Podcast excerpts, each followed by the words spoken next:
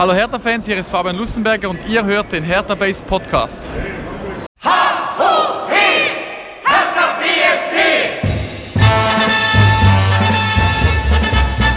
Hallo Hertha-Fans, ich bin Lukas und das hier ist der Hertha Base Podcast Folge 59. Ich wünsche allen unseren Hörerinnen und Hörern ein frohes und gesundes neues Jahr.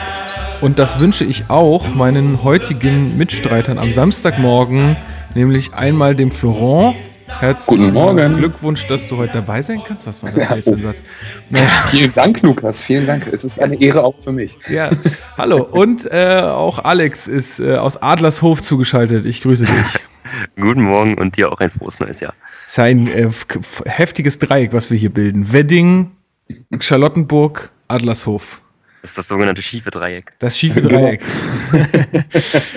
genau, äh, wir wollen heute über die Hinrunde sprechen von Hertha BSC äh, in der Saison 17-18 und äh, es ist echt viel passiert. Ich habe mir gestern nochmal alle Zusammenfassungen reingefahren auf YouTube und ähm, ja, da sind schon Sachen dabei gewesen, wo ich gedacht habe, Alter, das, das hast du schon wieder total verdrängt.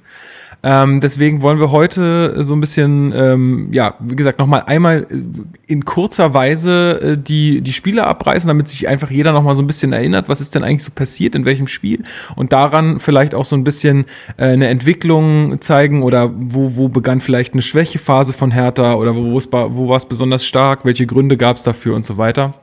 Das wollen wir heute alles tun.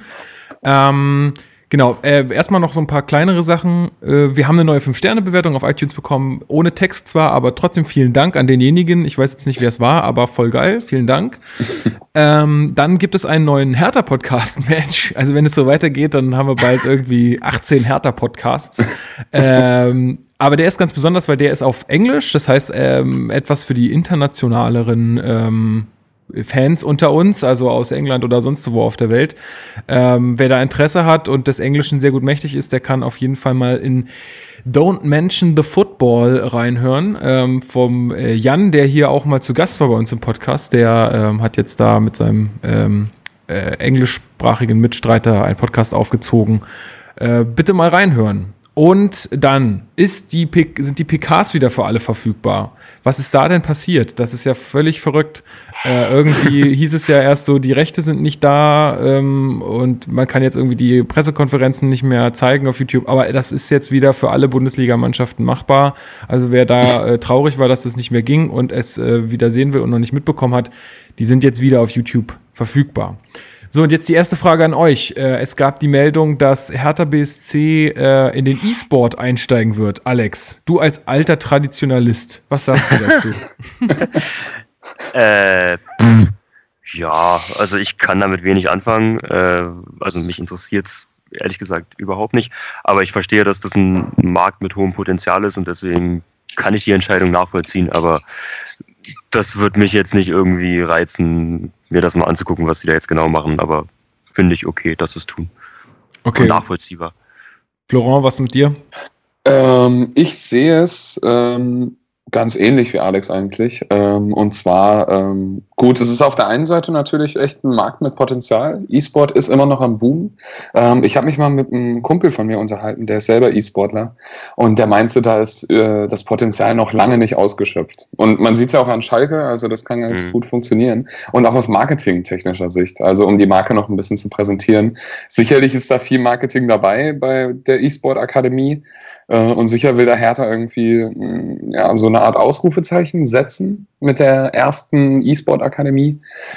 Ähm, aber gut, da wird sich, da wird sich die Zeit ja, geben und zeigen, ob das Erfolg hat oder nicht. Also ich stehe dem auch relativ neutral gegenüber.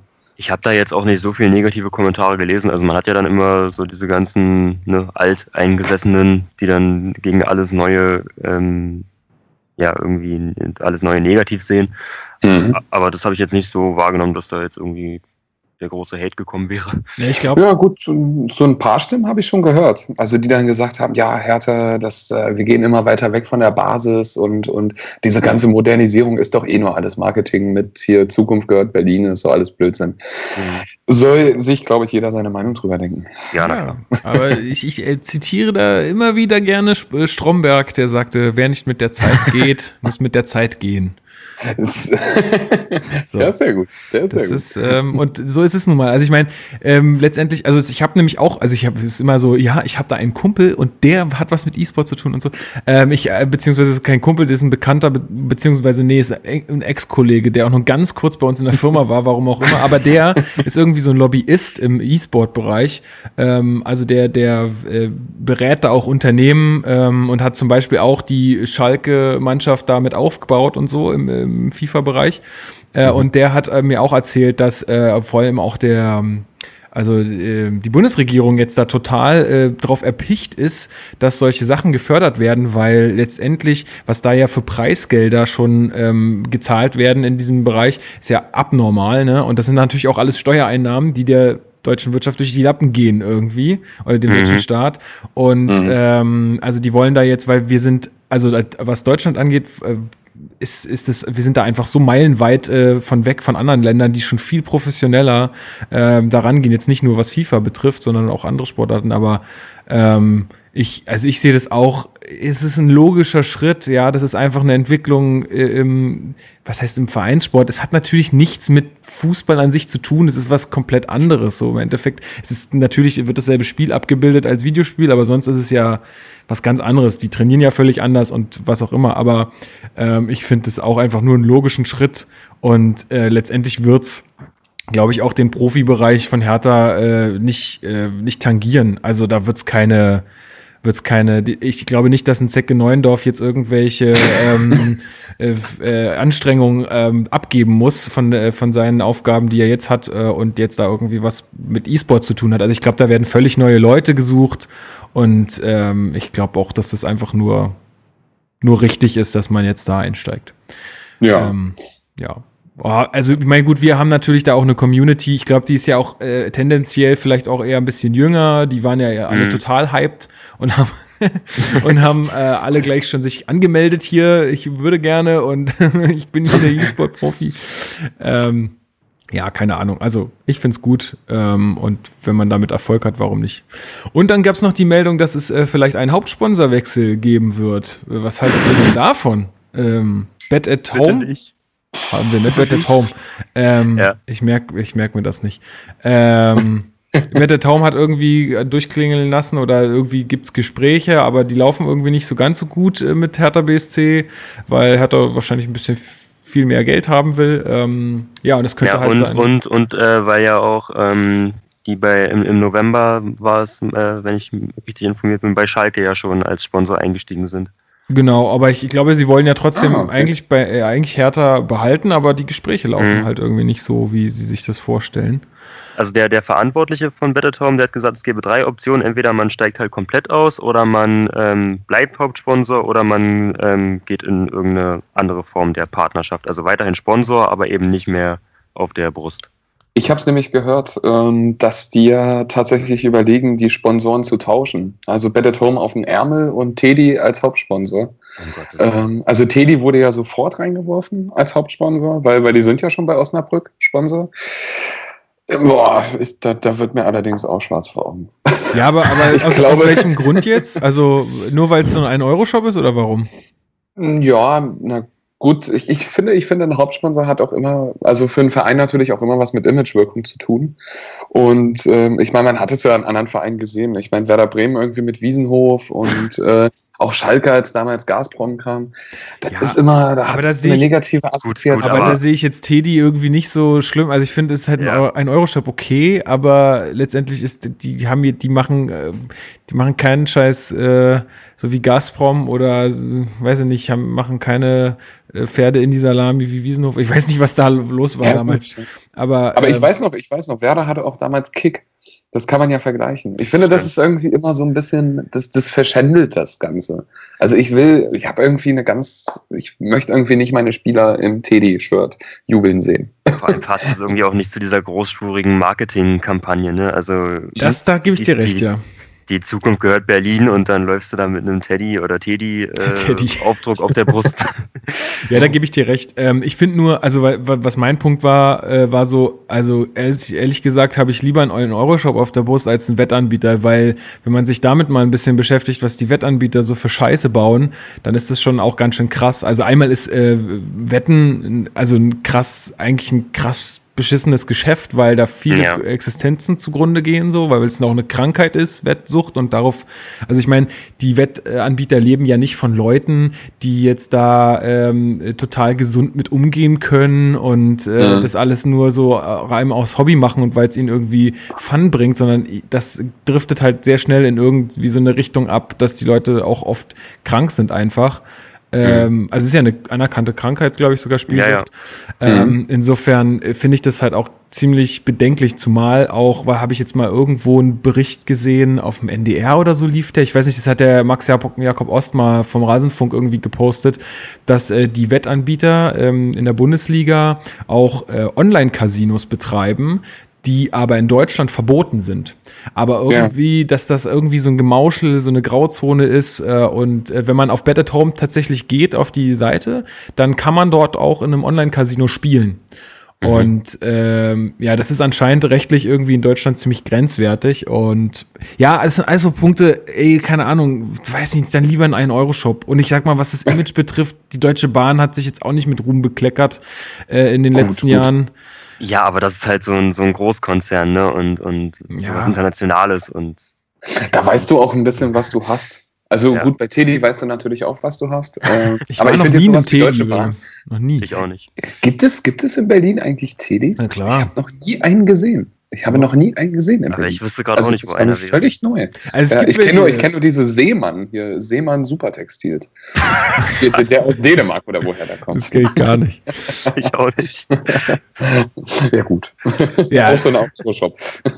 die machen aber jetzt, also die machen echt eine Offensive. Ich habe in der U-Bahn halt auch nur Plakate gesehen von Teddy und so. Also die sind da richtig. Das ist ja auch ein deutsches Unternehmen zum Beispiel, die kommen ja irgendwie aus Hamburg. Also insofern mhm. finde ich das, ja, naja, egal. Ich finde find halt auch leider, es sieht nicht gut aus. Ja, ja, das ist halt so ein bisschen der Punkt, ne? Aber pff, ich habe eh lieber ein Trikot ganz ohne Sponsor. Also wenn diese ganze äh, Verhandlungen wieder dazu führen, dass wir das nächste Trikot eine Zeit lang ohne Sponsor kriegen, dann bin ich froh. dann können sie meinetwegen danach auch Teddy draufdrucken. Mein Gott. Vielleicht können wir ja auch Hertha sponsoren. Das wäre auch ganz geil, ne? Ja. Ah, na, ich glaube, das wird nicht kommen. Sechs Millionen plus? Haben wir die? Haben wir die? Ich glaube, dazu wird es nicht kommen. Ähm, dazu müssten wir erstmal hier unser Bankkonto öffnen. genau. Aber das dauert ja auch irgendwie. Marcel, was ist da eigentlich los? so. Gut, nee, das waren so äh, die äh, kleineren Sachen, die irgendwie jetzt noch so in der letzten Zeit aufgepoppt sind. Ach so, und äh, was auch noch aufgepoppt ist, äh, weiß nicht, wie dazu steht, aber es hieß irgendwie, dass Torunariga vielleicht im, im, äh, im Sommer oder war das jetzt noch im Winter zu Frankfurt geht? Ich glaube im Winter. Mhm. War es sogar. Meine ich auch, ja. Ja, mhm. aber das ist ja irgendwie auch wieder nur so, die hatten Langeweile in der Redaktion, weil nichts los war und dann mussten sie wieder irgendwie also, weil das wäre das Dümmste, was er machen kann, irgendwie. Aktuell, glaube ich. Gut, wobei, wobei ich sagen muss, ähm, dass ich das, ich habe ja, ich habe ja letztens den Beitrag geschrieben über die Jugend ähm, in der Hinrunde. Und da ist gerade bei Toro Nariga aufgefallen. Ich sag mal, potenziell hat er bei Frankfurt schon bessere Chancen, zum ja, Zug zu kommen. Aber das also so ich meine, wir sind relativ gesetzt. Ähm, ich sehe da aktuell drei Spieler vor ihm mit Langkamp, Stark und Rekik. Ähm, deswegen und, und Frankfurt ist ja dafür bekanન્ટ, ja, ähm, dass sie da auch junge Spieler integrieren können. Aber ne? Langkamp ist doch nicht mehr lange vor ihm. Äh, Stark genau. ist äh, potenziell oder äh, äh glaube ich perspektivisch ähm, oder spielt halt auch gern mal auf der 6 irgendwie.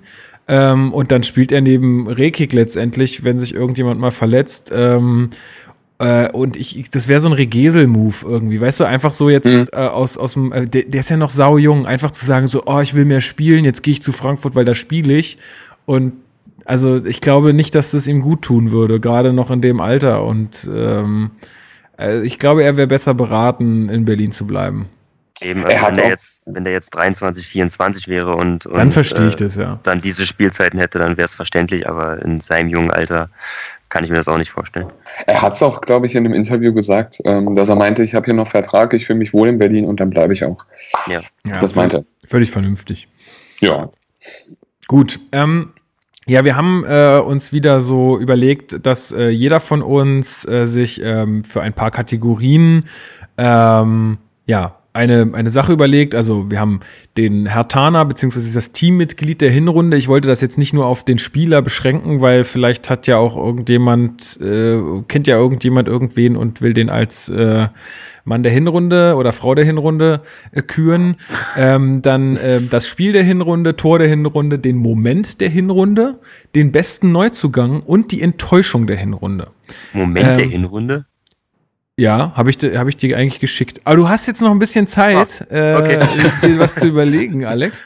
Ähm, weil zu, zunächst würde ich gerne, wie gesagt, mal so ein bisschen die, die Spiele einmal durchgehen, wirklich nur ganz knapp einfach mal kurz sagen, was ist denn interessant gewesen in dieser Partie. Und wenn ihr noch irgendwie was hinzuzufügen habt, dann schreit ganz kurz Halt oder so. Stopp! Und, ähm, dann äh, könnt ihr noch was dazu sagen.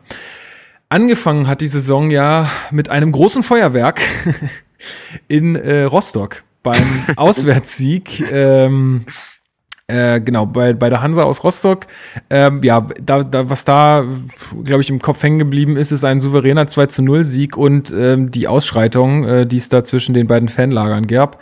Ähm, was mir auch noch im Kopf hängen geblieben ist, ist ein Traumtor von Weiser zum 1 zu 0. Das hatte mhm. man, glaube ich, auch schon vergessen. Das war auch ziemlich, ziemlich geil. Mhm. Ähm, ja, aber sonst eigentlich recht ungefährdet und ähm, ja, überschattet von diesen äh, blöden Ereignissen da zwischen den Fans. Ja. Äh, danach ähm, das erste Ligaspiel gegen Stuttgart, ein 2 zu 0 Heimsieg, äh, wo der äh, Lecky seinen ersten Doppelpack für uns schürt. Ähm, ähm, ja, das ist, glaube ich, auch so das Einzige, auch recht äh, souverän gewesen. Ähm, hatte, wir hatten ja wieder äh, einen Aufsteiger als ähm, als Saisonauftakt wie letztes Jahr auch mit Freiburg, wo es etwas knapper war. Aber ähm, ja, dieses Jahr eigentlich ein recht guter Saisonstart und vor allen Dingen schön für Lecky, dass er da sofort, nachdem er in Ingolstadt ja kaum getroffen hat oder nur einmal oder so. Nee, ähm, gar nicht. Gar nicht. Der hat, der, hat in der gesamten Vorsaison kein einziges Tor gemacht. Ja, und dass er da gleich reinkommt und zwei Dinger schießt, das war natürlich für ihn äh, und für alle von uns irgendwie schön.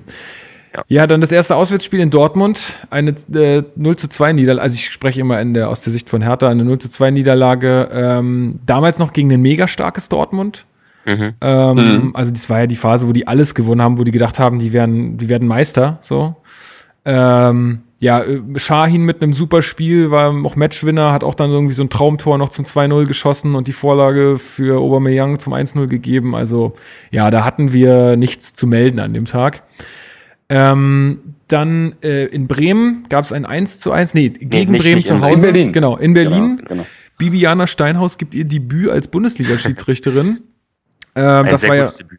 ja ein sehr, sehr gutes Debüt. Nämlich beim 1-0 äh, legt sie die Vorteilsregel hervorragend aus. Also sowas sieht man echt sonst äh, selten. Ähm, ja. Weil da, also ich glaube, jeder andere hätte da echt gepfiffen. So einfach, ja. einfach mhm. weil es ein glasklares Foul war. Aber ähm, ja, Lecky wieder mit dem 1 zu 0 und ähm, dann gleicht aber Bremen noch aus mit äh, ihrem ersten Saisontor nach zwei Spielen. Die hatten zuvor noch kein Tor geschossen und ähm, ja, gut, dann geht das Ganze nur 1-1 aus. Das ist zum Beispiel so ein Spiel, wo ich mir denke, da hätte, da hätten wir mehr holen können. Da war auch viel, viel mehr drin. Ja, also das sind so die Partien, die wir letztes Jahr noch gewonnen haben, die uns dann nach der Hinrunde, glaube ich, ein bisschen besser haben dastehen lassen. Da War haben auch ein sehr, sehr unglückliches Gegentor, ne? Ja, ja, total, eben. Äh, und deswegen, ähm, ja, das sind so, also werden wir vielleicht jetzt noch öf öfter mal sagen, so, ey, das war eigentlich so ein Spiel, da hätten wir gewinnen können oder da hätten wir mindestens einen Punkt holen müssen. Aber mhm. erstmal mhm. ging es äh, weiter in der Europa League. Ähm, ein 0 zu 0 zu Hause gegen äh, Athletic Bilbao. Äh, ja, erstes Spiel in der Europa League, da haben wir uns so ein bisschen auch über die Zuschauerzahlen unterhalten, denn es kamen irgendwie nur so knapp 25.000, glaube ich, ins Olympiastadion. Und ähm, Kraft hat ja gespielt, anstatt von Jahrstein im Tor. Das war ja auch so was Besonderes in der Europa League. Und die erste Hälfte von uns war gar nicht gut, aber ähm, dann in der zweiten Hälfte hat Hertha richtig Dampf gemacht, aber beide Seiten haben es nicht geschafft, auch ihre großen Chancen irgendwie zu verwerten. Und insofern ging das 0-0 total in Ordnung. Äh, und es war auch eine echt geile Stimmung. Ich weiß nicht, ob ihr bei dem Stadion wart. Ja. Lukas, du kannst dich doch hoffentlich noch gut erinnern daran. Ja, ich kann mich sehr das gut war daran unser erinnern. Kennenlernen, unser Kennenlernen. Das stimmt, stimmt. Ja, klar, stimmt. Stimmt, wir haben Ja. uns, äh, da haben wir uns das erste Mal getroffen, richtig. Ja, da ich haben wir kann mich dieses noch, tolle Gruppenfoto geschossen. richtig, ich kann mich noch erinnern. Ich kann mich erinnern. Ja, also genau, das ähm, war ein geiles Spiel irgendwie zum Angucken, aber ähm, letztendlich, ja, vielleicht auch wieder ein Tick zu wenig. Ähm, Hoffenheim kam danach auswärts 1 zu 1. Äh, Wagner beendet gegen uns seine Torflaute und schießt das 1 zu 0.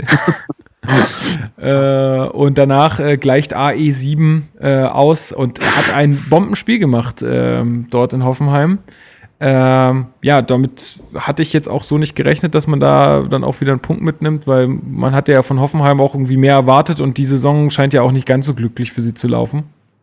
Mhm. Ähm, ja, weiter ging es gegen Leverkusen, Heimsieg. Äh, es war dann die englische Woche, also es war unter der Woche dann Mittwoch. Ähm, Leverkusen hat da, davor, glaube ich, gegen Freiburg oder so 4 zu 0 gewonnen und wo wir alle schon gesagt haben, oh, ob das irgendwie klappt, äh, dass wir da was holen oder was reißen gegen die, vielleicht ein Punkt wäre schön. Aber auch Lecky trifft wieder ähm, und ähm, ja, wir schaffen es, ähm, ein 2 zu 1 dann letztendlich über die Zeit zu bringen. In der zweiten Halbzeit haben wir das alles nur noch verwaltet, aber äh, damit hätte, also das sind so drei Punkte, damit hätte, glaube ich, keiner von uns gerechnet. Zu Und der- das war die, das war die letzte äh, Saisonniederlage von Leverkusen. Die haben seitdem kein Spiel mehr verloren. krass. Das stimmt auch. Das Mhm. ist wirklich krass. Von denen hätte ich auch nicht gedacht, dass die diese Saison so da oben angreifen können. Vor allen Dingen nicht mit dem Herrlich als Trainer. Also nicht, weil er jetzt ein schlechter Trainer ist, sondern weil es einfach ein neuer Trainer und bis sowas alles so greift und so. Aber es Mhm. scheint Der ganz, macht's gut, gut. Scheint ganz gut zu funktionieren. Ja. Ja. Hat die Jungs auch noch Kontrolle bekommen. Ja. Ja, dann folgt, äh, ähm, ja, dann folgt eigentlich so ein bisschen, äh, also ein Tiefschlag, ein, also dann zwei Tiefschläge folgen dann. Einmal gegen Mainz eine Auswärtsniederlage, also ein ultra schwaches Spiel von beiden Seiten, ultra schwaches Spiel. Ich glaube, Mhm. ähm, der erste Torschuss war in der 50. Minute oder so. Und dann äh, kommt es auch das erste Mal dazu, dass er hat da mit dem Video, oder ich weiß nicht, ob es das erste Mal war, aber auf jeden Fall bei so einer Entscheidung mit dem Videoschiedsrichter äh, in Kontakt kommt, ähm, weil ähm, sich äh, Stieler irgendwie ähm, eine Szene nochmal angeguckt hat. Äh, ich glaube, das war dann letztendlich Hand, ein Handspiel oder so, ähm, wo äh, ich, ich weiß gar nicht mehr, Karin wer da. Rekik. Genau, Karim Rekik war das. Aber war das, ja doch, war ein Handspiel, ne? Mhm, Ich glaube, es ging ja. um glaube, ja. Handspiel. Ja, Mhm. und dann ähm, nach, nach dem Videobeweis gibt's dann Elfmeter. De Blasis haut den rein und freut sich wie äh, Bolle. Kann ich ja verstehen, aber naja, so gewinnt Mainz dieses Spiel halt irgendwie 1 zu 0, ist äh, aber irgendwie, also 0-0 wäre absolut verdient gewesen irgendwie. Also das Ja. wäre auch noch so ein Punkt gewesen, den man hätte mitnehmen können aus Mainz. Und ganz bitter ähm, war natürlich dann auch wieder diese Aktion, oder was heißt, letztendlich hat er ihn ja nicht beleidigt, aber Ibišević wird vom Feld gestellt mit ähm, äh, Majestätsbeleidigung, hätte ich jetzt fast schon gesagt, ähm, Schiedsrichterbeleidigung. Ähm, er soll gesagt haben, du bist scheiße und hat aber äh, gesagt, ähm, das ist doch schlecht. Das haben wir ja hier auch mit dem, äh, haben wir ja auch äh, geklärt hier im Podcast äh, äh, mit dem Marcel Braune, äh, der ja auch äh, dann auch erzählt hat, dass die irgendwie von der Bildzeitung Lippenleser engagiert haben, Lippenleserin, und die gesagt hat, ähm, er hat tatsächlich gesagt, das ist doch schlecht und nicht du bist scheiße. naja, gut, so ist, so können, so versteht man sich manchmal falsch im Stadion. Der weitere, der nächste Tiefschlag war dann gegen Östersund, äh, auswärts, ähm, auch ein 0 zu 1. Eigentlich, eigentlich fast eine Kopie des, Spiels in Mainz. Also auch wirklich wieder, also eigentlich ein gutes Spiel anfangs von uns. Ähm, ich hatte das Gefühl, dass, ähm, dass wir auch mit dem Kunstrasen gar nicht so schlecht zurechtkamen, ähm, auf dem man da gespielt hat. Ähm, große Chancen hatten wir, wir haben sie nur nicht reingemacht. Und dann kommt es wieder zu einem Handspiel von Toro Nariga, wo ich auch sage, boah, muss man nicht, also weiß ich nicht, ist so echt eine grenzwertige Entscheidung gewesen irgendwie. Ähm, und dann nach diesem 1 zu 0 von Östersund ging dann wieder bei Hertha nix mehr und man hatte schon irgendwie nur einen Punkt nach zwei Spielen in der Europa League und das war ja irgendwie weniger, als man sich erhofft hatte.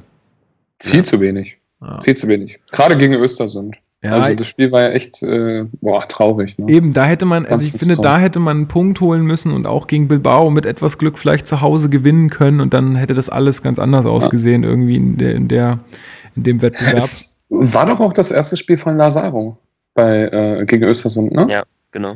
Da kam er doch zum ersten Mal zum Einsatz. Ja. Mhm. Ich finde, da hat er auch diese eine riesige Chance, glaube ich. Genau, genau. Da hat er, da hat er auch ganz gut gespielt tatsächlich. Aber ja, ähm, ja hat nichts gebracht. Ne? Nee. Ja, dann folgt aber ein kleines Erfolgserlebnis. Ähm, 2 zu 2 zu Hause gegen äh, den FC Bayern München. Äh, Willi Sagnol war äh, zwischenzeitlich Trainer nach, äh, nach dem Abgang von äh, Ancelotti. Ähm, und ähm, ja, erst dachten alle, oh, alles richtig gemacht, der Sagnol bleibt vielleicht weiterhin Trainer, weil Bayern schnell, schnell in Führung geht. Ähm, durch, glaube Mats Hummels und mhm. dann ähm, auch noch Lewandowski. Ähm, ja, 2 zu 0 Führung für Bayern, aber Hertha hat sich davon null beeindrucken lassen, hatte ich das Gefühl. Ähm, und äh, ja, kämpft sich äh, zurück. Ähm, erst wird äh, Darida im Strafraum gefault. Ähm, der Schiri gibt auch erst den Elfmeter äh, und dann kommt aber die Videoschiedsrichterentscheidung, die dann sagt, nee, war kein Elfmeter. Da hatten wir auch ausführlich in dem Podcast dazu gesprochen. Für mich ist es immer noch ein glasklarer Elfer, aber gut.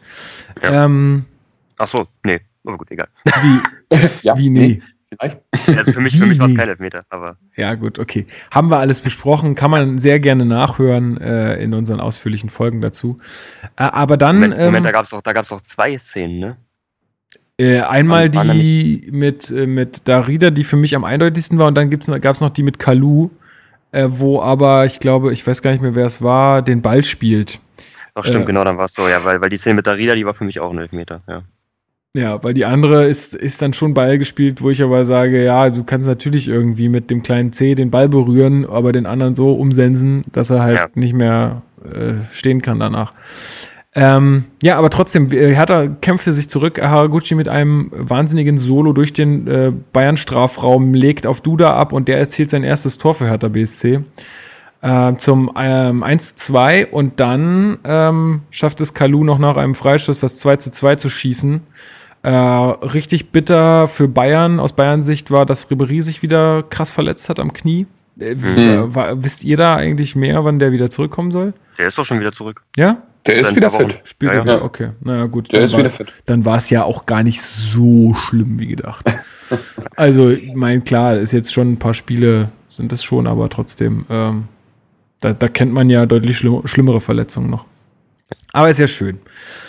Ähm, ja, also der Punkt, ähm, den, den, hat man sich, glaube ich, redlich verdient in dem Spiel. Vor allem war man auch froh, nachdem es ja letzte Saison zu Hause gegen die Bayern in der äh, gefühlt irgendwie 115. Minute zum Ausgleich kam, ähm, dass wir diesmal diesen Ausgleich noch geschossen, ha geschossen haben nach einer 2-0-Führung. Und ich weiß gar nicht, wann das das letzte Mal der Fall war. Das wäre auch mal spannend zu wissen, wann Bayern das letzte Mal eine 2-0-Führung in der Bundesliga aus der Hand gegeben hat. Gegen Wolfsburg ein paar Wochen zuvor. Ach, stimmt. Ich glaube, das war genau dieselbe Sache, die ich gesagt habe im Podcast dazu. Ne? Ich glaube, das war genau dasselbe. Und ihr so, ja, nee, gegen Wolfsburg, oh, wir wissen es besser.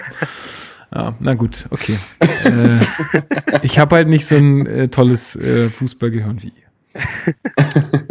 Aber ich weiß, dass ähm, es eine, Aus äh, nee, eine Heimniederlage gegen Schalke 04 äh, am nächsten Spieltag äh, gab. Und da war ähm, ja ganz prägnant dann auch in den Medien diese Take-Nie-Aktion, wo wir auch ausführlich drüber mhm. gesprochen hatten ähm, mhm. wo die Hertha-Spieler am Mittelkreis ähm, sich quasi den amerikanischen Sportlern in der NFL angeschlossen haben und ähm, ja, diese Aktion mitge mitgetragen haben, Take a Knee.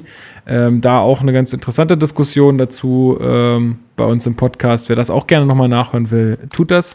Ähm, ja, hier beginnt, finde ich, so ein bisschen die Schwächephase auch von Matthew Leckie, der irgendwie anfangs, also der nicht in der Startelf stand, weil er irgendwie von einer, von einer Länderspielreise zurückkam. Mhm. Äh, und danach ja nicht mehr so richtig den Fuß auf den Boden bekommen hat in der Saison. Also seitdem fand ich, war er so ein bisschen abgemeldet. Dann hatte er sich ja, ja auch verletzt und so. Genau. Er ist ja dann eingewechselt worden später in dem Spiel, aber da also seitdem ist er halt irgendwie so ein bisschen raus. Mhm. Ich hoffe, dass mhm. er jetzt in der Rückrunde ähm, dann wieder, wenn er fit ist und ausgeschlafen und so, äh, dass er dann wieder mit angreifen kann. Ja, das kannst du, denke ich, auch damit erklären mit diesen ganzen Reisestrapazen. Also das ist ja abenteuerlich, wenn der da immer um den halben Globus reisen muss für die Spiele mit Australien und Ja, dann absolut. erst am Freitag oder so zurückkommt nach Berlin oder Ja. Donnerstagabend und dann schon wieder Samstag spielen soll. Das geht ja nicht. Nee, Ja. also er denkt, es geht, aber man Ja. sieht an seinen Leistungen, Zumal dass es, nicht geht. Zumal man muss auch beachten, ähm, ich denke noch nicht mal, dass die Flugreisen so beschwerlich sind. Der muss einen unglaublichen Jetlag immer haben, Stimmt, ja. der Matthew Leckie. Also der ist ja dann immer zwölf Stunden zurück.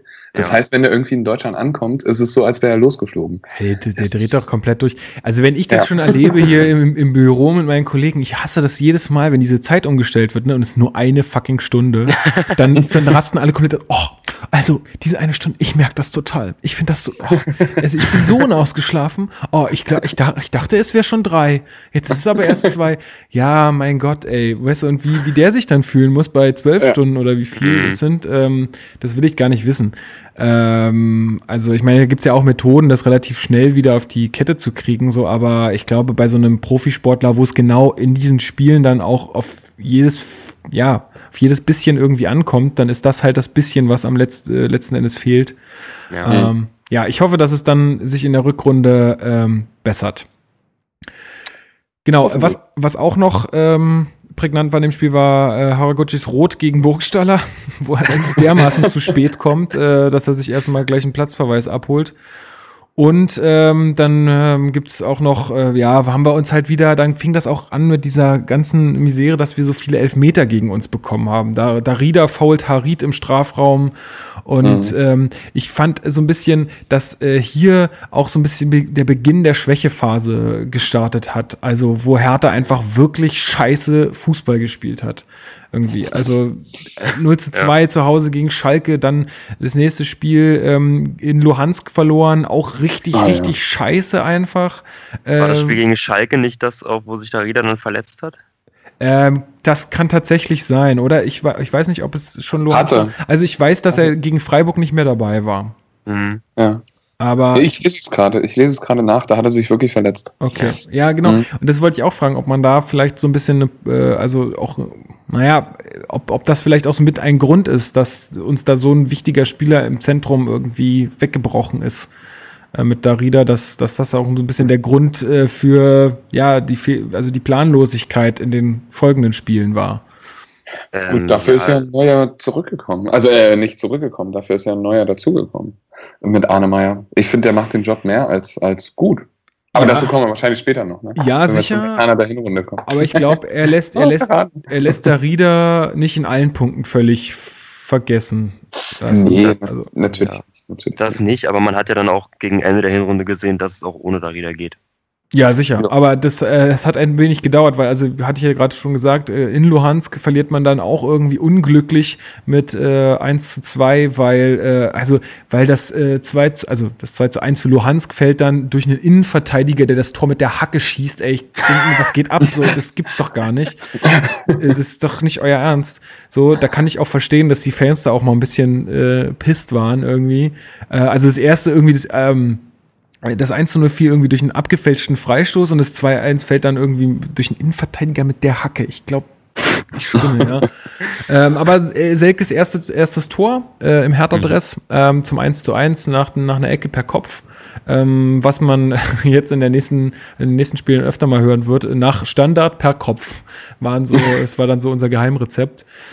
ähm, genau, weiter geht's in Freiburg, ein 1 zu 1 Unentschieden. Ähm, ja, wie gesagt, Jarida fehlt in dem Spiel, verletzt mit einer Bänderdehnung. Und es gab drei Elfmeter in diesem Spiel. ähm, genau, das äh, 0 zu 1 äh, aus unserer Sicht äh, durch Haberer nach einem Foul im Strafraum von Stark. Kann man geben, denke ich, den Elfmeter, aber es war jetzt auch, also es war halt ein krasser Rempler von ihm, aber kann man, Mhm. denke ich, pfeifen. Ähm, dann holt Meier, als er reinkommt, einen Elfmeter raus. Ähm, das war so eine ganz starke Szene, die für ihn, finde ich, so ein bisschen auch äh, prägnant ist, dass er sich da irgendwo vorne am Strafraum rumtummelt als Sechser. Mhm. Finde ich, ähm, macht ihn halt irgendwie aus und holt den Elfmeter raus. Kalu schießt, schießt aber drüber. Und dann Mhm. Ähm, äh, profitieren wir mal vom Videoschiedsrichter und ähm, Selke wird im Strafraum gefault, der Videoschiedsrichter sieht das und entscheidet dann quasi auf Strafstoß und Kalu tritt nochmal an äh, und schießt ihn diesmal aber rein. Ich bin ja wahnsinnig geworden, ne? Als er das zweite Mal angetreten ist, ich bin so ausgerastet, ne? Das kannst du dir gar nicht vorstellen. Ich, ich habe getobt wie ein Wilder. Ja, aber wenn's, wenn's aber ist ja gut gegangen. Aber ist ja, ja, gut gegangen. Wenn es einer kann, dann er.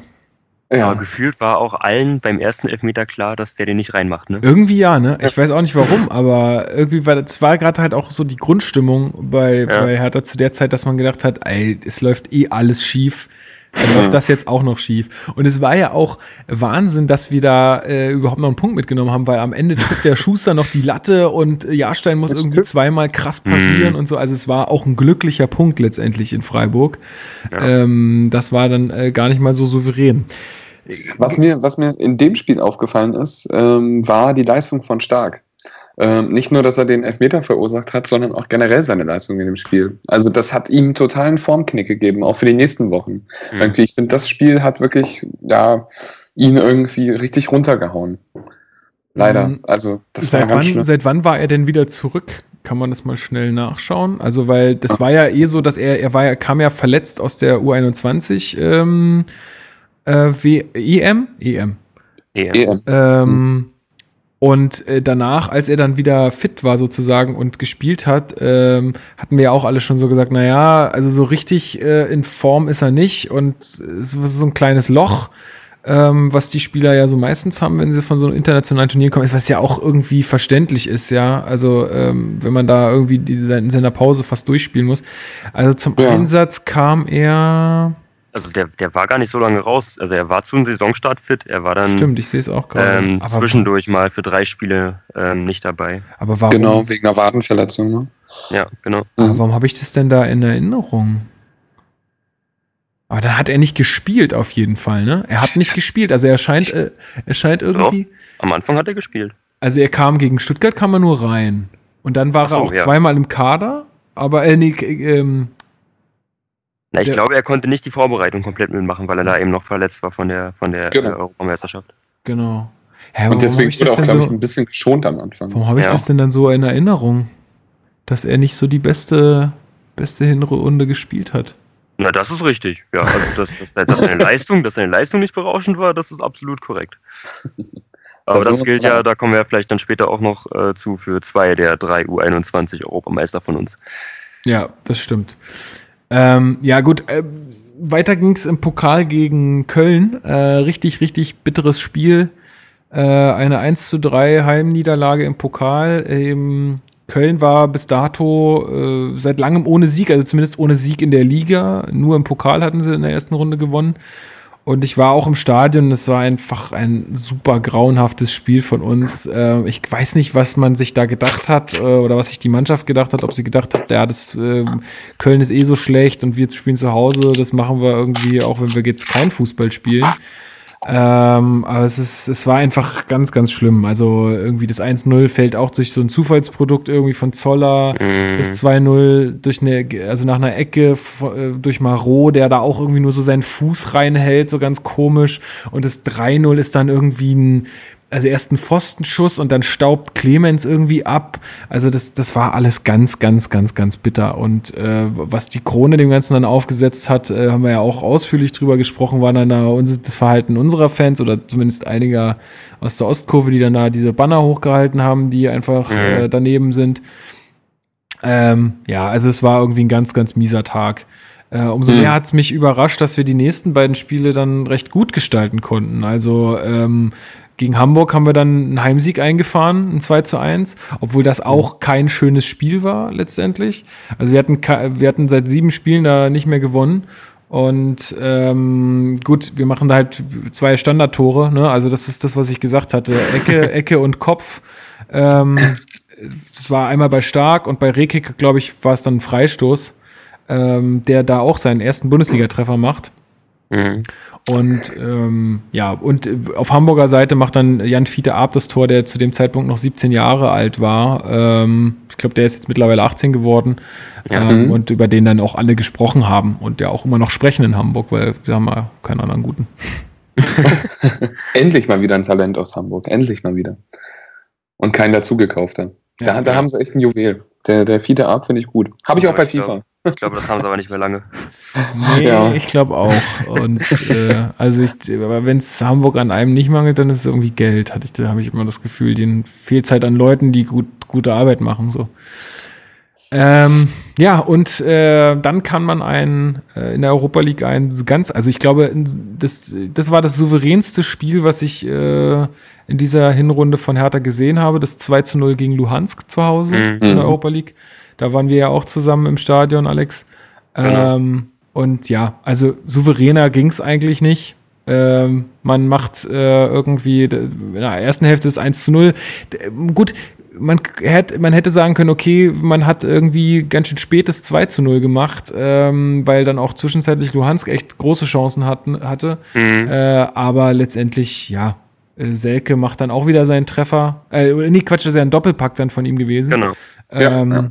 Also Mr. Europa sozusagen ähm, setzt dann auch den Schlussstrich äh, unter dieses Spiel. Und äh, wenn man so aufgetreten wäre in Luhansk und in Östersund, dann, äh, ja gut, wäre, wäre, wäre Fahrradkette, aber äh, letzt, ja, es ist, äh, man hat, ich glaube, die Europa League auswärts verschenkt. Also ja, zu Hause ja, ja. war das ja immer eigentlich ganz okay. Wir haben es ja auch gesagt, äh, bei so manchen Aktionen von Luhansk haben wir uns auch nur fragend angeguckt und gesagt, wie konnten wir gegen dir verlieren. Ja, genau so war es, ja. Richtig. Wir standen im Stand und dachten, ey, das, die sind so unfassbar schlecht. Stimmt. es, es war auch ein souveränes Spiel, weil einfach Luhansk unfassbar schlecht war. Das stimmt. Ja. ja. Mhm. Ja, dann das nächste Ligaspiel war ein fulminantes 3 zu 3 auswärts in Wolfsburg. Wahnsinn, was da passiert ist. Äh, zwei Tore von Wolfsburg nicht gegeben, eins von Brooks am Anfang nicht wegen ähm, Abseits, dann ähm, noch eins von ähm, äh, Mali, glaube ich, wegen Abseits nicht gegeben. Ähm, dann gibt's äh, einen Elver, den Gomez an die Latte schießt. äh, also Boah, das war einfach krass. Also ähm, dann führt Hertha 1-0 und dann, dann kämpft sich aber Wolfsburg noch zurück äh, und führt dann zur Pause 2-1 und Rekik gleich dann wieder aus per Kopf und also es war, und äh, Selke trifft, glaube ich, dann irgendwie in der 83. oder so war das dann zum 3 zu 3 und also es war einfach nur krass, einfach nur krass das Spiel. Ja. Ähm, Genau. Äh, dann Gladbach, äh, das war ziemlich bitter. Wieder so eine Heimniederlage, ähm, wo man ganz, ganz früh 3-0 hinten liegt. Also es war so, die im Fernsehen oder da bei, bei Sky haben wir mal gesagt, die Raphael-Show. äh, der echt gut drauf war an dem Tag. Ähm, wir haben wieder Pech mit dem Videoschiedsrichter. Was heißt Pech? Das ist halt einfach schon wieder ein Elfmeter gegen uns. Ähm, Rekik wieder mit der Hand am Ball. Ähm, und ja, danach kämpft sich Hertha nochmal irgendwie zurück, fängt dann das Fußballspielen an, aber das reicht dann letztendlich auch nicht mehr, so dass auch Gladbach verdient bei uns zu Hause da mit drei Punkten nach Hause fährt. Ja, ähm, ja und dann äh, gab es das äh, Spiel gegen Bilbao in der Europa League oder in Bilbao, ja. Und da waren mhm. wir ja auch vor Ort, außer du, Florent. Ähm, also ziemlich viele von uns. Äh, werden wir vielleicht auch später nochmal drauf zu sprechen kommen. Ähm, aber auch da wieder eine grandiose erste Hälfte. Das war auch so ein bisschen die Zeit, wo wir immer gesagt haben, ja, irgendwie die erste Hälfte ist immer geil oder die ersten 20 Minuten und dann bricht es mhm. halt bei uns so komplett weg. Ähm, weiß nicht, was da im Kopf passiert. Aber ja, also. Tolles da, Spiel. Ja, also hat die erste Hälfte. Ja. Wirklich sehr beeindruckend, was sie da gespielt haben, ja. Ja, äh, vor allen Dingen, dass man auch ähm, sich da nicht so aus der Ruhe bringen lässt. Auch hier wieder zwei Elfmeter gegen uns. Also das merkt man auch, dass es sich irgendwie so durch die Saison zieht, ähm, dass wir da einfach echt unglücklich äh, immer agiert haben im Strafraum, beziehungsweise immer solche Aktionen oder ähm, Situationen haben äh, ja. entstehen lassen, die uns dann ja einfach so in so blöde blöde Lagen bringen, dass man dann irgendwie doch mal irgendwie ähm, zu spät am Ball ist oder mit der Hand am Ball ist oder so. Ähm, mhm.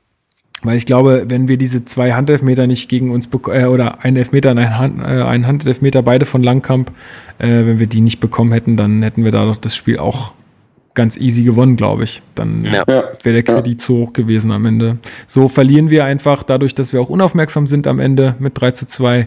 Es war richtig bitter, aber es war dennoch, glaube ich, eine sehr lohnenswerte Auswärtsfahrt, oder Alex? Auf jeden Fall, ja, ja. Da haben wir auch schon lange und ausführlich drüber gesprochen. Das war ähm, trotz des Ergebnisses auf jeden Fall ein sehr schönes Erlebnis. Ja, gibt es auch eine tolle Folge, auswärts in Bilbao, kann jeder nachhören. Ähm, dann ein Auswärtssieg in Köln, äh, gut, das war so, wie ich mir eigentlich auch das Pokalspiel vorgestellt hätte.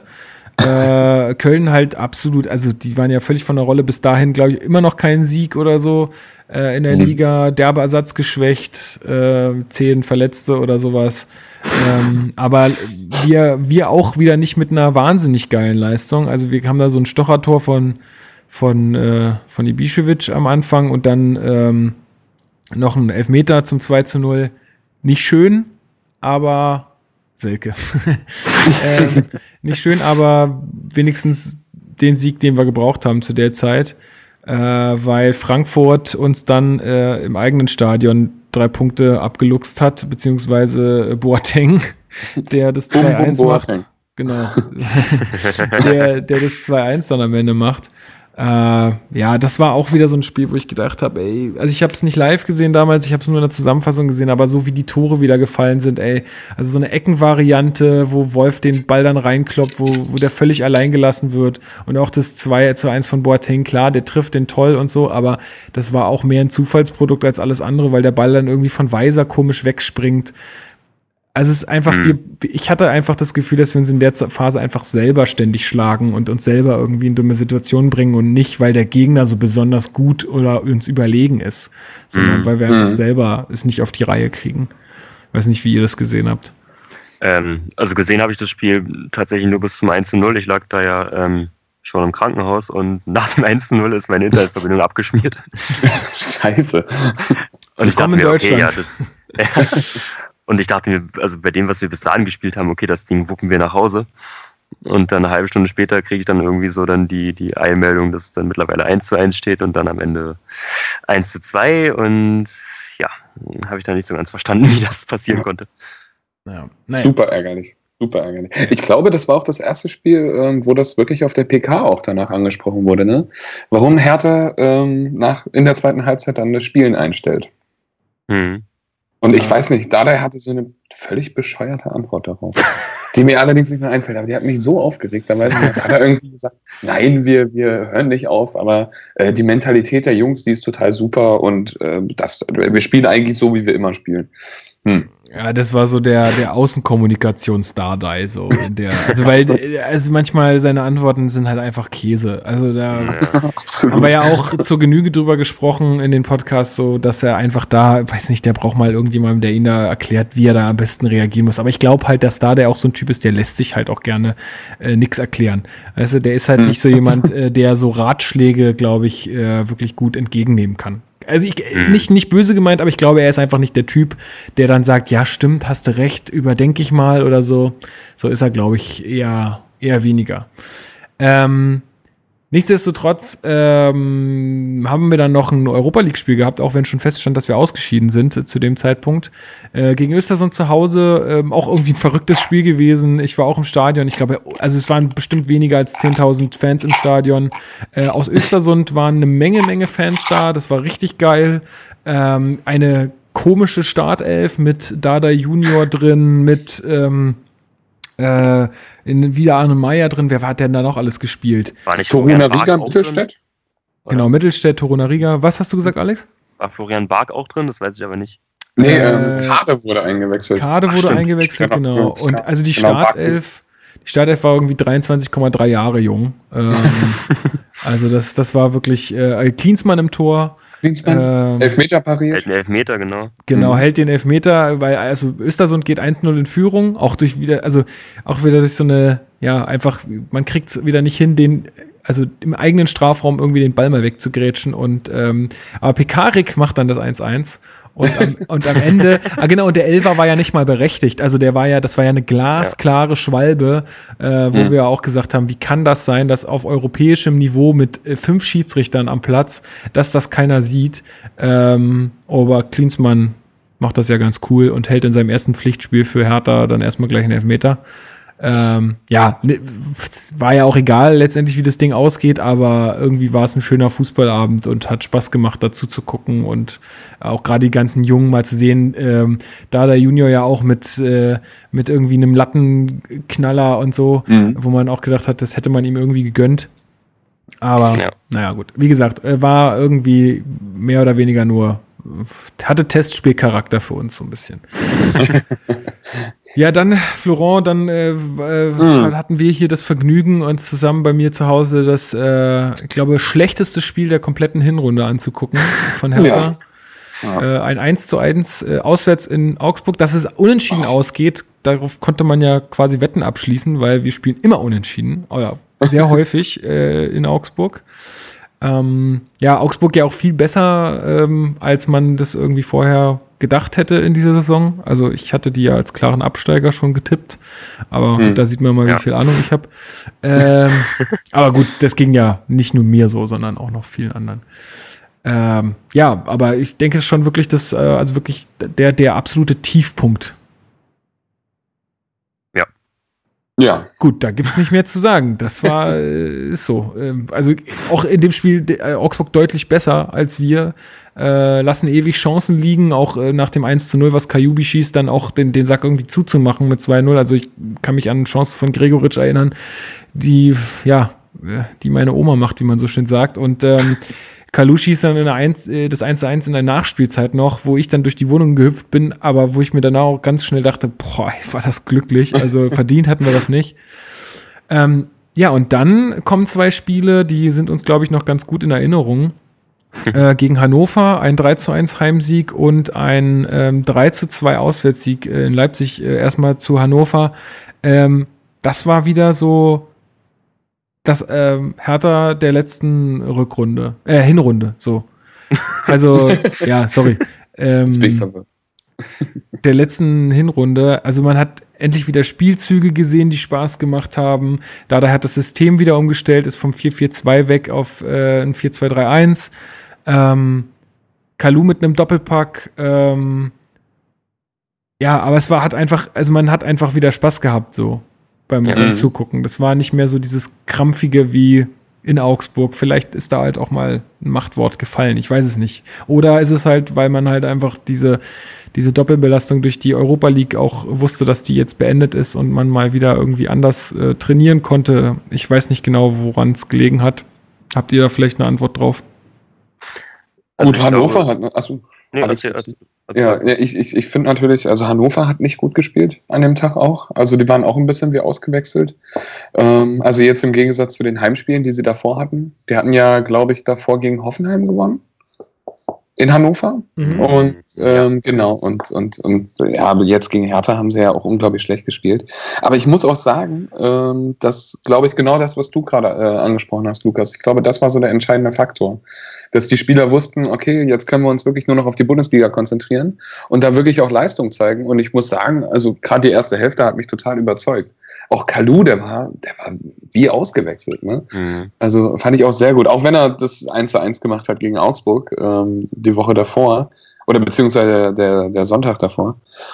Aber ähm, ich muss sagen, das, das hat mir super gut gefallen. Auch Toruna Riga hat dann auch sein erstes Tor gemacht. Ähm, in der, ich glaube, 77. oder so. Zum, zum ja, 3-1 halt, der, der hat es dann mhm. den Deckel drauf gemacht, sozusagen. Genau. Also kann man zufrieden sein. Finde ich, äh, war echt ein super Spiel. Ähm, ja. ja, Kalu von uns ja auch so ein bisschen gescholten oder von, von allen Hertha-Fans, glaube ich, so ein bisschen, weil der ja wirklich echt in einem Leistungsloch gesteckt hat. Aber so langsam, ähm, der, Dada hatte dann, glaube ich, vor Hannover oder vor Augsburg hatte er dann auch wirklich so eine krasse Prophezeiung einfach gemacht. So, er hatte dann gesagt, ja, er wird noch seine wichtigen Tore für uns schießen. Und mhm. äh, seitdem läuft's wieder. Also seitdem hat er wirklich, ich meine, der hat, der ist immer noch faul nach hinten und der ist äh, immer noch langsam und so, aber der hat einfach, der ist wieder, der macht einfach wieder die Dinger, die er machen muss. Also wenn wir mal zu Leipzig äh, kommen wollen, einfach dieses 2 zu 0, diesen Kopfball, das ist einfach nur geil wie ja. er den mhm. macht, ja. Ähm, und dafür ist er da. Äh, und dafür ist er halt der Profi, die er ist, um solche Dinge halt auch zu machen äh, und an den richtigen Stellen zu stehen und einfach so scheiße abgeklärt zu sein. Ja, und ich glaube, über das Spiel gegen Leipzig brauchen wir gar nicht mehr so viel reden, weil das ist ja nun das letzte Spiel, was wir gesehen haben. Und ähm, da weiß, glaube ich, noch jeder, wie geil das war. Äh, ja, und was ja. für eine, was für eine Wahnsinnsleistung ähm, Hertha da abgefackelt hat. Und ich glaube, dass das wirklich äh, Mut machen kann und einfach auch wieder so ein bisschen vielleicht eine Initialzündung sein kann, so wie das Spiel in der letzten Saison gegen äh, Freiburg ganz am Anfang, mhm, wo man ja, ja, auch ganz spät gewinnt, ähm, wo einfach so ein Team noch mal mehr zusammenrückt, wo man einfach sehr positiv jetzt in diese äh, Winterpause, in diese sehr kurze gehen kann. Ähm, und jetzt ohne diese Doppelbelastung beziehungsweise Dreifachbelastung, weil wir im Pokal ja leider auch schon raus sind, ähm, aber jetzt ich, also ich bin, weiß ich nicht, ich bin einfach fest davon überzeugt, dass es gut laufen wird in der Rückrunde oder besser laufen wird zumindest als äh, in der Hinrunde jetzt. Ja. Ich glaube, dieses Spiel gegen Leipzig kann für uns so, so was ähnliches werden wie für Schalke das 4-4 in Dortmund. Ja. Also dass, dass du da halt mhm. unglaublich viel draus ziehen kannst und das auch in der Kabinenansprache immer wieder äh, so als, als exemplarisches Beispiel äh, nehmen kannst. Gut, nun muss man auch ja. sagen, das hatte ich ja damals auch gesagt äh, im Podcast, so muss man auch sagen, Leipzig hatte nicht seinen besten Tag erwischt und die waren ja auch ganz schön äh, gebeutelt so durch ihre ganzen Spiele. Gut, das hatten wir auch, aber nichtsdestotrotz ähm, Gut, aber wir waren noch in Unterzahl, ne? Ja, also ja, ich meine, Corona Riga, siebte Minute, rote Karte. Na klar. Ähm, und dann und dann sind wir einfach 83 Minuten in Unterzahl. Und ich finde dafür, äh, also das war schon, da hätte Leipzig durchaus was entführen können. Und gerade zum Schluss, die hatten ja eine Chance nach der anderen. Ne? Mhm. Also es war ja Wahnsinn, so ab der ja, 78. Minute oder so. Ja. Boah, eine Chance nach dem anderen. Ich habe es tatsächlich, da habe ich eine lustige Anekdote zum Leipzig-Spiel. Und zwar war ich zu dem Zeitpunkt mit meiner Familie in London. Und ähm, da waren wir gerade auf dem Weg zum Flughafen. Und ähm, da habe ich dann immer den Ticker verfolgt und so. Und äh, dann halt eben zwischendurch, ich konnte es ja auch nicht fassen, dass es dann 3 zu 0 stand in der 51. Und ich habe halt eben gejubelt in der Bahn. Und da kommt ein Brite zu mir und äh, der meinte so, oh, are you Hertha-Fan, Hertha-Fan? Ich so, yes, I'm a Hertha-Fan. Also, yes, I really love Hertha. It's my favorite club in Germany. I really love Berlin. I was in the stadium. Amazing, amazing crowd. Und ich so, yeah, great, great. und da meinte er noch, und da meinte er noch zu mir so, but Leipzig, Leipzig is a really shit club. it's, shit. das war großartig. Echt, da haben wir wirklich gelacht in der Bahn. Krass. Also, das äh, wirst du in Berlin nicht erleben. Dass jemand das zu dir kommt und sagt, ich bin ein Hertha-Fan. Das, ja, das wird in Berlin nicht passieren.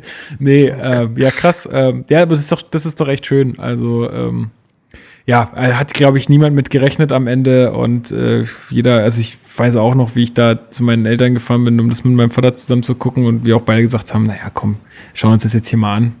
Und äh, äh wenn es ein Punkt äh, wird, dann sind wir richtig glücklich und alles andere ist dann auch schon egal. Ähm, aber es kam alles komplett anders. Vor allem hätten wir ja auch noch höher gewinnen können, wenn, wenn ihr an das Ding von Selke denkt, wo er da alleine auf Gulaschi zuläuft. Ja, oder wenn Meier äh, das, ja, äh, stimmt, das ja. Tor macht. Aber obwohl ja die, die Situation genau die war äh, vor, der, vor der Ecke.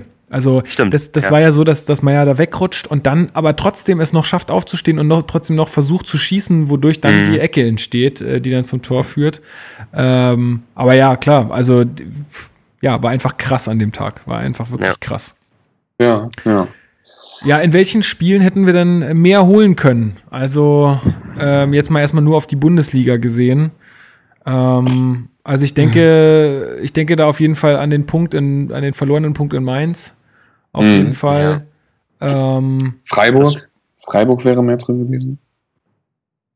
Ja. Na, weiß ich auch, nicht. Ich, fand, ich meine, die Leistung, die Leistung war nicht gut, klar, aber ähm, eigentlich muss man gegen Freiburg mehr rausholen. Klar, und ich also, muss auch sagen, die Chancen waren ja auch da. Ja, also so. wenn du jetzt vor der Saison guckst und dir ausmalst, wo du Punkte holst, dann sollst du natürlich gegen Freiburg schon einen Dreier eventuell einplanen, gerade jetzt nach den Abgängen, die die hatten. Aber ich hm. fand, der Spielverlauf hätte nicht mehr als einen Punkt für uns hergegeben. Ja. Ich finde, ich find, wo man hätte einen Dreier holen können, wäre gegen Bremen zu Hause gewesen, ja. wenn man es ja. Mhm. cleverer macht.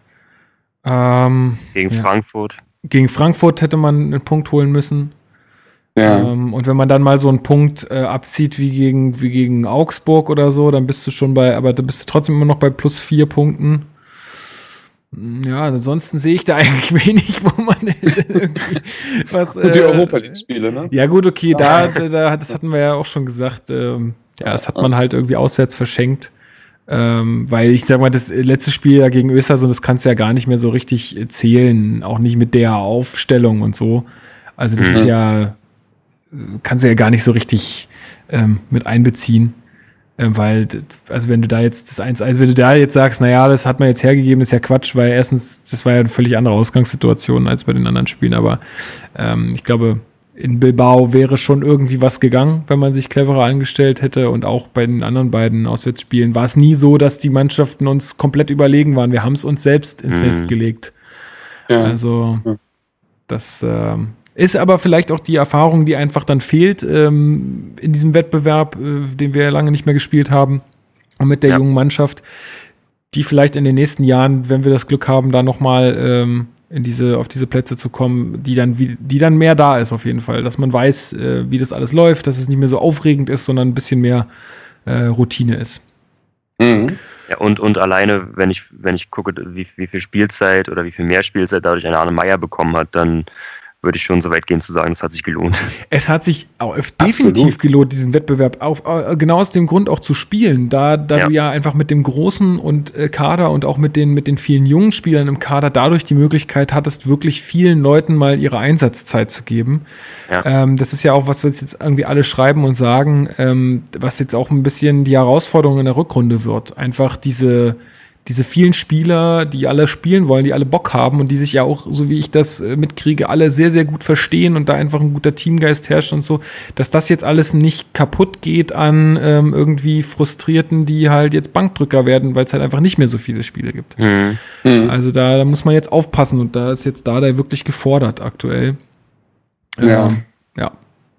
Ich muss auch sagen, ich war überrascht, wie, wie schnell man diesen ähm ja, Turnaround geschafft hat. Also sowohl im, in den Köpfen der Spieler, dass wir dann, also man sieht es ja jetzt an den letzten drei Spielen, dass wir da sieben Punkte aus den letzten drei Partien holen. Also dass man da anscheinend das geschafft hat, das schnell ähm, ja, abzuhaken und da jetzt nicht lange der verpassten Chance äh, in die nächste ähm, Runde einzuziehen hinterher trauert. Und auch, dass das Umfeld erstaunlich ruhig geblieben ist. Hm. Ja, da, da habe ich jetzt mal, da habe ich jetzt mal eine Frage, weil wir saßen hier mal bei mir im Wohnzimmer und da warst du schon so ein bisschen, naja, hier, da, da, der hat ein bisschen ja. viel Kredit ja. und da, da, da, da. Wie ist denn mhm. da jetzt deine, deine Einstellung, oder wie hat sich das so ein bisschen geändert? Also, ja, wie? Ja, ja, habe ich, habe ich auch im Vorfeld drüber nachgedacht und ähm, ich habe ja damals gesagt, dass ich dass ich nicht finde, dass man diese, diese, also dass, dass er keinen Freifahrtsschein bekommen darf. Ne? Also dass, wenn Gut, es dann irgendwann äh, sportlich halt weiter bergab gehen sollte, dass, dass diese Person Dardai nicht unantastbar sein darf, nur weil sie Dardai heißt. Mhm. Ähm, und mein Punkt war, dass ich mir eben nicht sicher war, ob ich ihm zutraue, das wieder zu schaffen. Aber ich habe ja auch gesagt, dass ich mir natürlich wünsche, dass er derjenige ist, der uns wieder aus dieser sportlichen ähm, ja, Talfahrt, wie es ja zwischendurch war, wieder rausholt. Jetzt muss man natürlich sagen, dass diese letzten drei Spiele die, die Blickweise auf die gesamte Hinrunde in der Bundesliga schon so ein bisschen verzerren. Also wenn das jetzt nicht gewesen wäre, dann würden wir hier, glaube ich, ganz anders über äh, die letzten Spiele sprechen, als wenn wir diese gute Schlussphase nicht gehabt hätten. Ich glaube sogar, dass ähm, es einfach das letzte Spiel war. Wenn das nicht gewesen ja. wäre, hätten wir da ganz anders drüber gesprochen. Ja. Mhm. Ähm, so kann man natürlich schon, schon, ähm, also wenn das dann jetzt auch so weitergeht, äh, auf jeden Fall sagen, dass Dardai äh, das sehr gut hinbekommen hat, ähm, die Europa League vergessen zu machen und ähm, ja, den Fokus wieder voll auf die Liga zu legen. Und ähm, ja, man hat auch eine spielerische Weiterentwicklung jetzt in den letzten Spielen gesehen. Das muss man ganz klar sagen. Das war ja das, was ich äh, ihm ja immer nicht so ganz zugetraut habe, weil jetzt mal die Hinrunden ausgenommen, ähm, dann jetzt in den letzten anderthalb Jahren ich diese Weiterentwicklung nicht gesehen habe. Ähm, aber auch wenn man jetzt zum Beispiel so Spiele wie gegen Wolfsburg oder, oder gerade Gladbach und Bilbao nimmt, dann hat man da ja teilweise gesehen, dass mit dieser Mannschaft spielerisch mehr drin ist. Da war dann mhm. eben nur wieder das Problem, dass die Defensive vernachlässigt wurde. Und da muss er jetzt eben den Hebel ansetzen. Also da irgendwie so diese, diese Balance reinzukriegen. Und wenn das funktioniert, dann sind wir da auf jeden Fall auf einem sehr guten Weg. Ja. Also ich, ich finde es, ich sehe es auch so. Also es war jetzt halt in der Hinrunde komplett ungewohnt. Ne? Du hattest ähm, ja, durch die jungen Leute und auch durch die Neuzugänge halt Spieler, die du einbinden musstest, gut, das hat eigentlich super funktioniert. Also echt so, ich glaube, so ein Glück hatten wir mit Neuzugängen äh, selten, dass die sich so schnell mhm. so gut eingefügt haben. Also Selke ist ja jetzt schon irgendwie, der, der küsst ja schon das Wappen, mein Gott. ähm, äh, hier, Rekik, Rekik ist schon, äh, Hertha TV wird nach Rekik TV umbenannt. Ähm, und äh, Lecky, der schießt irgendwie uns äh, fünf Tore äh, zu Beginn der Saison, wo er noch nicht eins in Ingolstadt. Also das ist ja Wahnsinn, ja. Also so viel, so viel Glück hat ja kein anderer Verein. Also das hat, das ist auch einfach Wahnsinn, wie gut die eingeschlagen sind. Ähm, mhm. Aber trotzdem, das musste er erstmal machen. Dann hast du diese Europa League, ähm, diesen riesen Kader. Das ist alles eine ungewohnte Trainingssteuerung, bla bla bla. Ähm, und dann hat er ja versucht, auch so ein bisschen was am System zu ändern, was natürlich jetzt nicht so gut geklappt hat. Aber gut, ist halt eine Erkenntnis. Ne? Ist anscheinend nicht, kannst du halt, äh, wenn du gerade wenn du so wenig Trainingseinheiten hast, kannst du anscheinend nicht leisten, äh, in so einer Phase dann irgendwie eine Systemumstellung ähm, zu mhm. machen. Äh, hat er ja auch erkannt und dann hat es ja auch wieder besser funktioniert. Ähm, ja, also ich glaube, dass ähm, die Rückrunde uns da ähm, auf, auf jeden Fall mehr Aufschluss geben wird. Also ich würde jetzt nicht uneingeschränkt sagen, dass es jetzt auf jeden Fall ähm, spielerisch mega abgehen wird äh, in der mhm. Rückrunde mhm. und äh, ich will da auch jetzt dann sehen, dass man mehr trainieren kann und so. Ja. Äh, mhm. und ich erwarte dann einfach, dass man gegen Freiburg einfach zu Hause dann auch gewinnt. Und zwar genau. souverän gewinnt.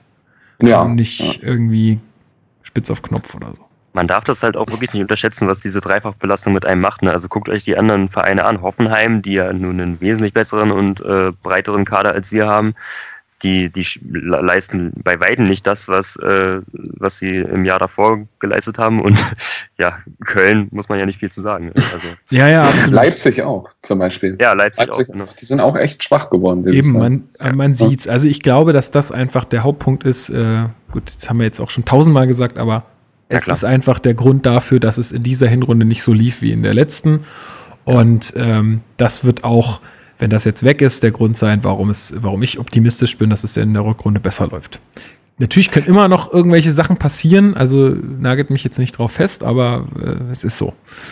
Ja, was mir, also wenn wir jetzt schon über, die, über den Start in die Rückrunde sprechen, was mir so ein bisschen Sorgen macht, ist halt das Auftaktprogramm. Also wir haben einen wahnsinnig heimstarken äh, VfB Stuttgart, der bis auf einen Punkt alle seine Punkte zu Hause geholt hat. Dann eben Borussia Dortmund zu Hause, was egal welcher Trainer da an der Seitenlinie bei denen ist, immer ein richtiges Brett ist. Und dann am 21. und 22. Spieltag Hoffenheim und Leverkusen. Also da kannst du halt schon mal so mit, ja, wenn es schlecht läuft, drei, vier Punkten rausgehen. Mhm. Und dann kippt ja. die Stimmung auch wieder schnell. Ja gut, aber das, aber ich, ich also ich hatte immer, ich habe immer so ein bisschen das Gefühl bei Hertha, dass wenn die das wissen, dass das so krasse Spiele sind, mhm. wenn die wissen, dass man sich da reinhängen muss, dass es dann meistens auch gut klappt. Ich habe meistens das Gefühl, dass, ähm, dass also wenn, wenn man so ein bisschen, also zwei Sachen, wenn Hertha gut, äh, wenn Hertha schlecht spielt, sind meistens, wenn es krasser Druck ist, also sowas wie gegen Leverkusen letzte Saison so, man muss in die Europa League kommen, dann geht sowas meistens schief. Ja. Und wenn man den Gegner einfach unterschätzt, so wie gegen Köln jetzt oder so im Pokal. Mhm. Dass man so denkt, na ja, Leute, das wird schon. Ne? Aber wenn man, äh, wenn man die Spiele ernst nimmt und wenn wenn es jetzt nicht so den mega krassen Druck gibt oder so, dann läuft es meistens. Also wir haben auch schon häufig auswärts in Dortmund gewonnen. Gut, das ist jetzt uns diese Saison nicht vergönnt gewesen, aber man hat auch einen Punkt mhm. zu Hause gegen Bayern geholt und man hat auch gegen Leverkusen gewonnen. Also ich sehe es auch so. Klar, es ich, ist schwer, aber es wird, ich, ich finde es jetzt nicht unmöglich. Mhm. Ich finde auch, Hertha tut sich unglaublich schwer gegen die eher schwächeren Teams der Bundesliga. Ja, wo wir immer schwer in Tritt kommen, wo wir immer irgendwie nicht so unsere Leistung abrufen können. Und gegen die Guten sind wir eigentlich auch immer stark. Gut, Stuttgart sehr, sehr heimstark, da muss man echt schauen. Ja. Also es kann wirklich sein, dass wir da ja noch für die Mütze bekommen, weil ähm, ich, ich finde das echt gut, was sie da in Stuttgart ja, aber machen. Weiß ich nicht. Wir haben eine gute Mannschaft. Ja, aber das, ich sehe es genau, das ist so ein Gegner, dem, dem Hertha halt eben überhaupt nicht liegt. Mhm. Weil ähm, die sind halt eben auch jetzt nicht so leistungshoch, aber auch noch quasi ja auch Aufsteiger. Und ähm, das, ist, das ist ganz schwer zu sehen. Erstens, wie die spielen werden und zweitens, ähm, ja, zweitens, äh, was die zu Hause für eine Leistung abliefern. Mhm. Da bin ich, äh, da bin ich echt skeptisch. Aber zu Hause gegen Dortmund, da ist eigentlich, da kann man immer was holen. So, also bei dem Spiel mache ich mir zum Beispiel nicht so Gedanken. Ich habe eher, nicht, wo gerade Pokal-Halbfinale ist. gut, gut, ja, aber selbst das war knapp. Selbst das war knapp. Ist jetzt, ist auch alles nur, ist auch alles nur so ein Gefühl, eine Gefühlssache. Also, weil du jetzt gerade sagtest, wir tun es gegen die äh, kleineren Teams immer schwer, ist natürlich, was dagegen spricht, ist, dass wir, ähm, äh, dass wir natürlich auch immer meistens die Punkte da holen, wo wir sie auch holen können. Also, oder das war zumindest jetzt in den letzten äh, Saisons unter Dardai so, dass wir da immer da gepunktet haben, wo wir meistens auch gesagt haben, da muss man die Punkte holen. Ähm, also es spricht so ein mhm. bisschen dagegen, aber trotzdem, ich habe einfach vom Gefühl her Gut, aber Leipzig nicht so. Ja, ja, diese Saison ist das eh alles ein bisschen ja. anders, das ist klar. Mhm. Aber ähm, ich habe einfach rein vom Gefühl her habe ich jetzt nicht so einen krassen Schiss davor. Also mhm. ich gerade so wie die Liga so aussieht, äh, auch so, äh, dass sie dadurch, dass sie auch so eng zusammen ist, glaube ich ja. Also pff, das selbst, selbst in Stuttgart kann man, kann man einen Punkt abbringen, womit ich sehr zufrieden wäre. Und Hoffenheim ist gerade, ja. ist, natürlich ist Hoffenheim eine gute Mannschaft, aber Hoffenheim ist halt auch gerade nicht äh, auf ihrem Hoch. Also, mhm. ja. und wer weiß, wie die Karten neu gemischt werden jetzt nach der, nach der Winterpause. Also, das ist zumal, zumal Hoffenheim ja jetzt auch der Top-Stürmer abhandengekommen ist. Ne? Äh, so ist es. So ist es. Mhm. Also, naja gut, jetzt haben die dann Marc Uth. Ui. das ist ja mega schlimm. Ja ja. Naja, gut, ähm, wir werden sehen. Wollt ihr noch irgendwas dazu sagen? Sonst würde ich mal zu den Kategorien kommen, aber vorher noch mal eine kleine Pause machen. Mhm. Kleine Pipi-Pause und dann hören wir uns gleich wieder und äh, vergeben unsere, ähm, ja, äh, unsere Awards. Ja, super. so kann man es machen. Dann bis gleich. Bis gleich. Bis gleich.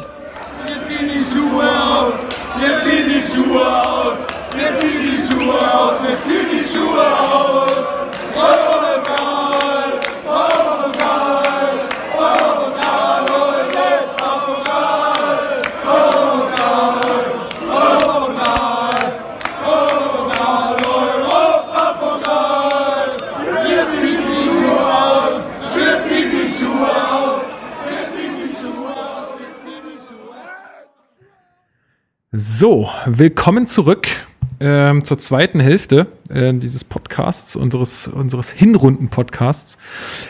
Ja, wir wollen jetzt unsere Awards vergeben. Äh, und zwar zunächst ähm, würde ich gerne von euch wissen wollen, ähm, was denn äh, euer Teammitglied der Hinrunde und der Neuzugang der Hinrunde ist. Und bevor äh, ihr jetzt dran seid, beziehungsweise ich, ähm, äh, hat äh, es mag sich nehm, nicht nehmen lassen, äh, auch irgendwie hier mit dabei zu sein, weil der kann aus äh, terminlichen Gründen äh, nicht. Der ist gerade bei, ähm, bei dem U19-Turnier in Sindelfingen, Mercedes-Benz Cup oder so heißt das Ding. Ähm, mhm. Haben vielleicht einige von euch auch irgendwie live geguckt, gab es auch im Live Livestream oder gibt es im Livestream äh, und auf Sport 1, äh, wo sich Arne Meyer auch gerade wieder sehr gut hervortut. Also wie der da in den Himmel gelobt wird, ist echt abnormal. Äh, und auch wie er spielt, ist abnormal. Aber ich denke mir halt so, ja gut, der spielt halt auch schon Bundesliga und das andere sind halt irgendwie noch Kids. Also, ja. ähm, also er ja auch, aber er hat einfach ein krass anderes Niveau.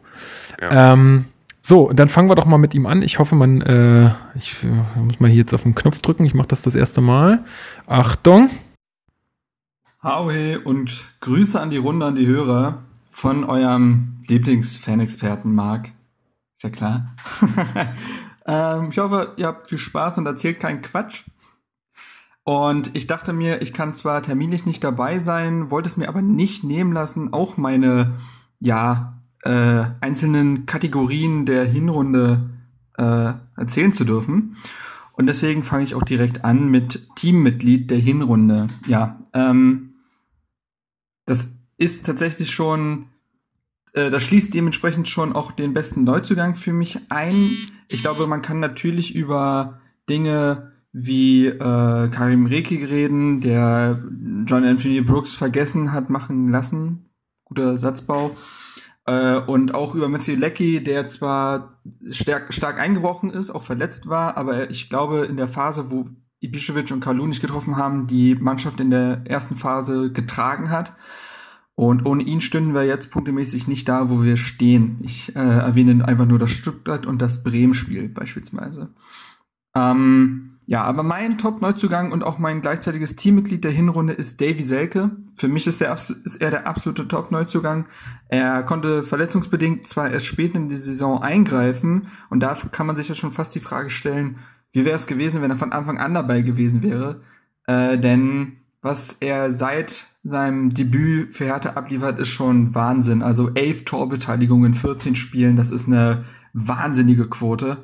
Ähm, also auch in Europa League ja wirklich dann getroffen, in der Liga zum Ende hin auch immer treffsicherer geworden, hat wichtige Tore erzielt. Ich erinnere nur an das Spiel gegen Wolfsburg oder äh, den er rausgeholten Elfmeter gegen Freiburg oder auch ähm, jetzt gegen Leipzig hat er sehr wichtige Treffer erzielt.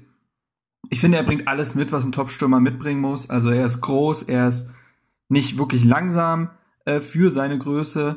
Er kann durchaus in den Spiel eingebunden werden, ist ein, kann aber auch den klassischen Wandspieler geben, der einfach als Anspielstation gesucht werden kann, äh, kann mit dem Rücken zum Tor spielen, ist aber auch der eiskalte Knipser. Also ich finde, er bringt eigentlich alles mit, was man von einem Stürmer erwartet. Zudem auch als Person, ich finde das ein sehr intelligenter, sympathischer Bursche, der mit beiden Beinen im Leben steht, habe ich das Gefühl. Der wirkt sehr, ähm, ja, geerdet in Interviews. Und ich liebe einfach seine Art auf dem Feld. Also man merkt, wie geil er darauf ist, äh, bei Hertha zu spielen und dass er seine Chance nach Leipzig nutzen will. Und ich finde, dass äh, diesen Elan merkt man ihm in jeder Spielminute an. Das beste Beispiel war jetzt auch gegen Leipzig. Der brennt auf dem Feld, ohne es zu übertreiben, wie es ein Ibišević oftmals tut, der sich dann ja gelbe Karten abholt oder sogar Platzverweise. Das äh, tut Selke nicht. Aber er ist schon eine ordentliche Labertasche auf dem Feld und geht den Gegnern auf gut Deutsch auf den Sack und das gefällt mir gut. Und ich finde, er steht einfach irgendwo stellvertretend für das neue Image von Hertha und den Fußball, den man spielen lassen will. Also er ist ein junger deutscher Spieler, wo Hertha sich jetzt auch mal also finanziell aus dem Fenster gelehnt hat, der in der Zukunft äh, entweder große Ablöse erzielen kann oder halt wichtig für Hertha wird. Ähm, und dieses junge Image, was Hertha jetzt verkaufen will, mit auch Talentförderung, das verkörpert er für mich äh, eins zu eins und deswegen ist er für mich auch ein bisschen so das Gesicht der Mannschaft geworden. Eines der Gesichter natürlich, nicht das Gesicht, aber eines der Gesichter und das in so kurzer Zeit. Und deswegen ist er mein Teammitglied und mein Neuzugang der Hinrunde. Jo, das äh, ist quasi beide Kategorien schon von Marc. Äh, ja, äh, wie sieht es bei euch aus? Florent, was ist denn dein bester Neuzugang? Fangen wir doch damit ähm, an. Ich, ich schließe mich eigentlich Marc ähm, sehr in seiner Meinung an. Also am Anfang, also ich, ich, ich will es mal aufteilen. Ich will mal so die Hälfte der Rückrunde nehmen, äh, Hälfte der Hinrunde nehmen und dann die zweite Hälfte. Ähm, am Anfang war es ganz klar für mich Matthew Leckie. Ich glaube, damit hätte keiner gerechnet, dass der so durchstartet, ähm, wie Marc auch schon gesagt hat, ähm, gegen Stuttgart und gegen Werder. Und ähm, dann in der zweiten Hinrundenhälfte war es dann auch Davy Selke. Also was der abgeliefert hat, wirklich mit den elf Torbeteiligungen, 14 Spiele, auch in der Europa League dann getroffen, gegen Leipzig ein überragendes Spiel gemacht, wo ich wirklich sagen muss, ähm, da ist das Geld und zwar wirklich jeder Cent jetzt schon gut investiert. Und ich glaube auch, Davy Selke ist einer, der kann Hertha ganz, ganz weit bringen. Auch in der Rückrunde, der wird uns, glaube ich, mit vielen, vielen Treffern beehren. Ähm, und ähm, da war ich, da war ich auch sehr, sehr begeistert. Auch Rekik, ähm, gerade die erste ähm, Hälfte der Hinrunde hat mich sehr, sehr überzeugt. Also wo er wirklich ähm, ja, defensiv so stabil stand und auch Sachen ausgepackt hat, wo er sich noch Bälle geholt hat, die eigentlich uneinholbar waren. Gut, dann zur zweiten Hälfte der Hinrunde ein bisschen ähm, inkonstant geworden, eine Formdelle gehabt. Also deswegen unterm Strich muss ich echt sagen, mein Top-Neuzugang ähm, der Saison ist bis jetzt Davy Selke. Gut. Äh, ja, kann man alles so nachvollziehen. ähm, Alex, wie, bei, wie sieht's bei dir aus? Ähm, also erstmal einleiten muss man, glaube ich, ähm, sagen, ähm, was die aktuelle Transferphase angeht, Chapeau Micha. Das ist riesig, was er da an Land gezogen hat, auch für das kleine Geld. Also wenn man überlegt, dass wir für, für Lecky, ich glaube, die Ausstiegsklausel von drei Millionen ähm, Euro gezogen haben und für Rekik 2,5 Millionen. Mhm. Ähm, und der quasi einen John N.J. Brooks ersetzt, den wir für rund 20 Millionen nach Wolfsburg abgegeben haben. Das ist ja äh, Wahnsinn, äh, wie, wie da gehandelt wurde. Ähm, und alle vier Neuzugänge, also Jonathan Klinsmann würde ich da jetzt mal so ein bisschen ausklammern, von dem haben wir jetzt nicht viel gesehen. Ähm, aber auch äh, Lazaro ähm, haben ja auf ganzer Linie überzeugt. Ähm, bei Lazaro würdest du sagen auf ganzer Linie? Also ich naja, finde, naja, ich, ich, sag mal, ich sag mal im Rahmen, im Rahmen seiner Möglichkeiten. Der kam ja verletzt ja. Äh, aus, aus Salzburg und hat dann natürlich seine Zeit gebraucht, um reinzukommen. Ja, ja. Ähm, aber hat ja dann am Ende auch gezeigt, was für einen Wert er äh, haben kann und ähm, ja, sein Potenzial hat er ja schon sehr früh angedeutet. Also was er am Ball kann, das hat man ja schon, ähm, ja, schon in den ersten Spielen gesehen. Es hat dann immer so an Effizienz gefehlt. Also es kam dann halt nicht so wirklich viel bei rum. Es sah immer so ganz schön aus, aber wirklich viel gebracht hat es nicht. Und das hat sich ja dann so mit dem Spiel gegen Hannover, würde ich sagen, dann endgültig äh, zum, zum Positiven gewendet. Mhm. Also ich erinnere da an, an seine ähm, ja. Vorvorlage, also dieser Flankenwechsel Fall. auf Pekarik ähm, vor dem 1 zu 0 gegen Hannover. Das war ja eine Augenweide und dann hat er ja auch ähm, gegen Leipzig das 2 zu 0 durch Kalu vorbereitet und dann ja, glaube ich, auf drei Positionen gespielt, im, allein im Spiel gegen Leipzig und ähm, auf jeder ähm, sehr gut abgeliefert. Ja. Also auch seine Vielseitigkeit unter Beweis gestellt. Ähm, von daher auch wieder für das kleine Geld ein absolut, äh, absoluter Top-Transfer. Mhm. Leckie ähm, hattest du ja vorhin auch schon angesprochen. Ähm, da muss man ja auch nochmal daran erinnern, dass Hertha ja für den Transfer sehr stark belächelt wurde. Mhm. eben wegen dieser schwachen Torausbeute aus der Vorsaison. Und äh, ja, Hertha ja in den Vorjahren sowieso da, dafür verschrien war, jetzt nach vorne nicht unbedingt ein Feuerwerk abzubrennen. Und alle sich dann gefragt haben, ja, was wollen wir denn jetzt mit Matthew Leckie, der auch geile Tore schießt? Und ja, dann, dann machte er halt gegen Stuttgart in 90 Minuten äh, mehr Tore als in der kompletten Vorsaison für Ingolstadt. Und ähm, ja, wir haben es ja kurz dann angerissen, dass er ja dann eben in diese Phase kam, wo er dann nicht mehr so doll abgeliefert hat, eben wegen seiner Länderspielstrapazen und auch der Verletzung. Aber auch da, dann kommt er gegen, gegen Bilbao nach längerer Zeit dann wieder rein äh, Stimmt, ins, ja, ins Spiel und, und schießt sofort das 1 zu 0. Also ja, ja. ja, Der, der hat halt komischerweise den Torriecher äh, jetzt für sich entdeckt oder wiederentdeckt. Und, ist auch ähm, gut so. Ja, absolut. Und ich bin, ich bin auch total optimistisch, dass wenn äh, Lecky dann wieder ausgeruht ist, ähm, wir dann auch zur Rückrunde wieder den Lecky der ersten Saisonhälfte sehen werden. Also mhm. da bin ich sehr positiv. Ähm, bei Rekik hat es so einen ähnlichen Saisonverlauf genommen wie bei Lecky. Da war auch der Start sehr, sehr gut und dann hat man dann so im Strafraum und gerade was so bei Elfmetern äh, gegen uns anging, dann schon gesehen, dass er sich da noch verbessern kann. Aber auch dafür das kleine Geld, äh, einen John Anthony Brooks vergessen zu machen, ist herausragend. Ja, und dann sehe ich es genauso wie Florent und Marc. Ähm, Selke ist für mich ganz klar der äh, Transfer der äh, Saison. Also klar guckt man sowieso dann speziell drauf, weil er ja Herthas Rekordtransfer ist, hat ja Alex Alves abgelöst. Und ähm, Marc hat es ja auch angesprochen, äh, in, in, elf, äh, in 14 Spielen, elf Torbeteiligungen, das sind ja Quoten von, von Marcelinho oder, oder Ronny zu Zweitliga-Zeiten. Ja, das stimmt. ja, ja. Gut, ja, also ich, äh, um das jetzt noch abzuschließen, weil ich meine, ihr habt ja jetzt auch alles gesagt, ich könnte jetzt da nicht mehr viel hinzufügen. Also es ist ähm, wirklich so, dass ähm, Michael Preetz da keinen Totalausfall geholt hat äh, in dieser Transferphase. Also ich sag mal, ich würde jetzt Duda in der letzten Transferphase schon so ein bisschen als, mein klar, Verletzung und so, aber das war trotzdem Totalausfall für die letzte Saison.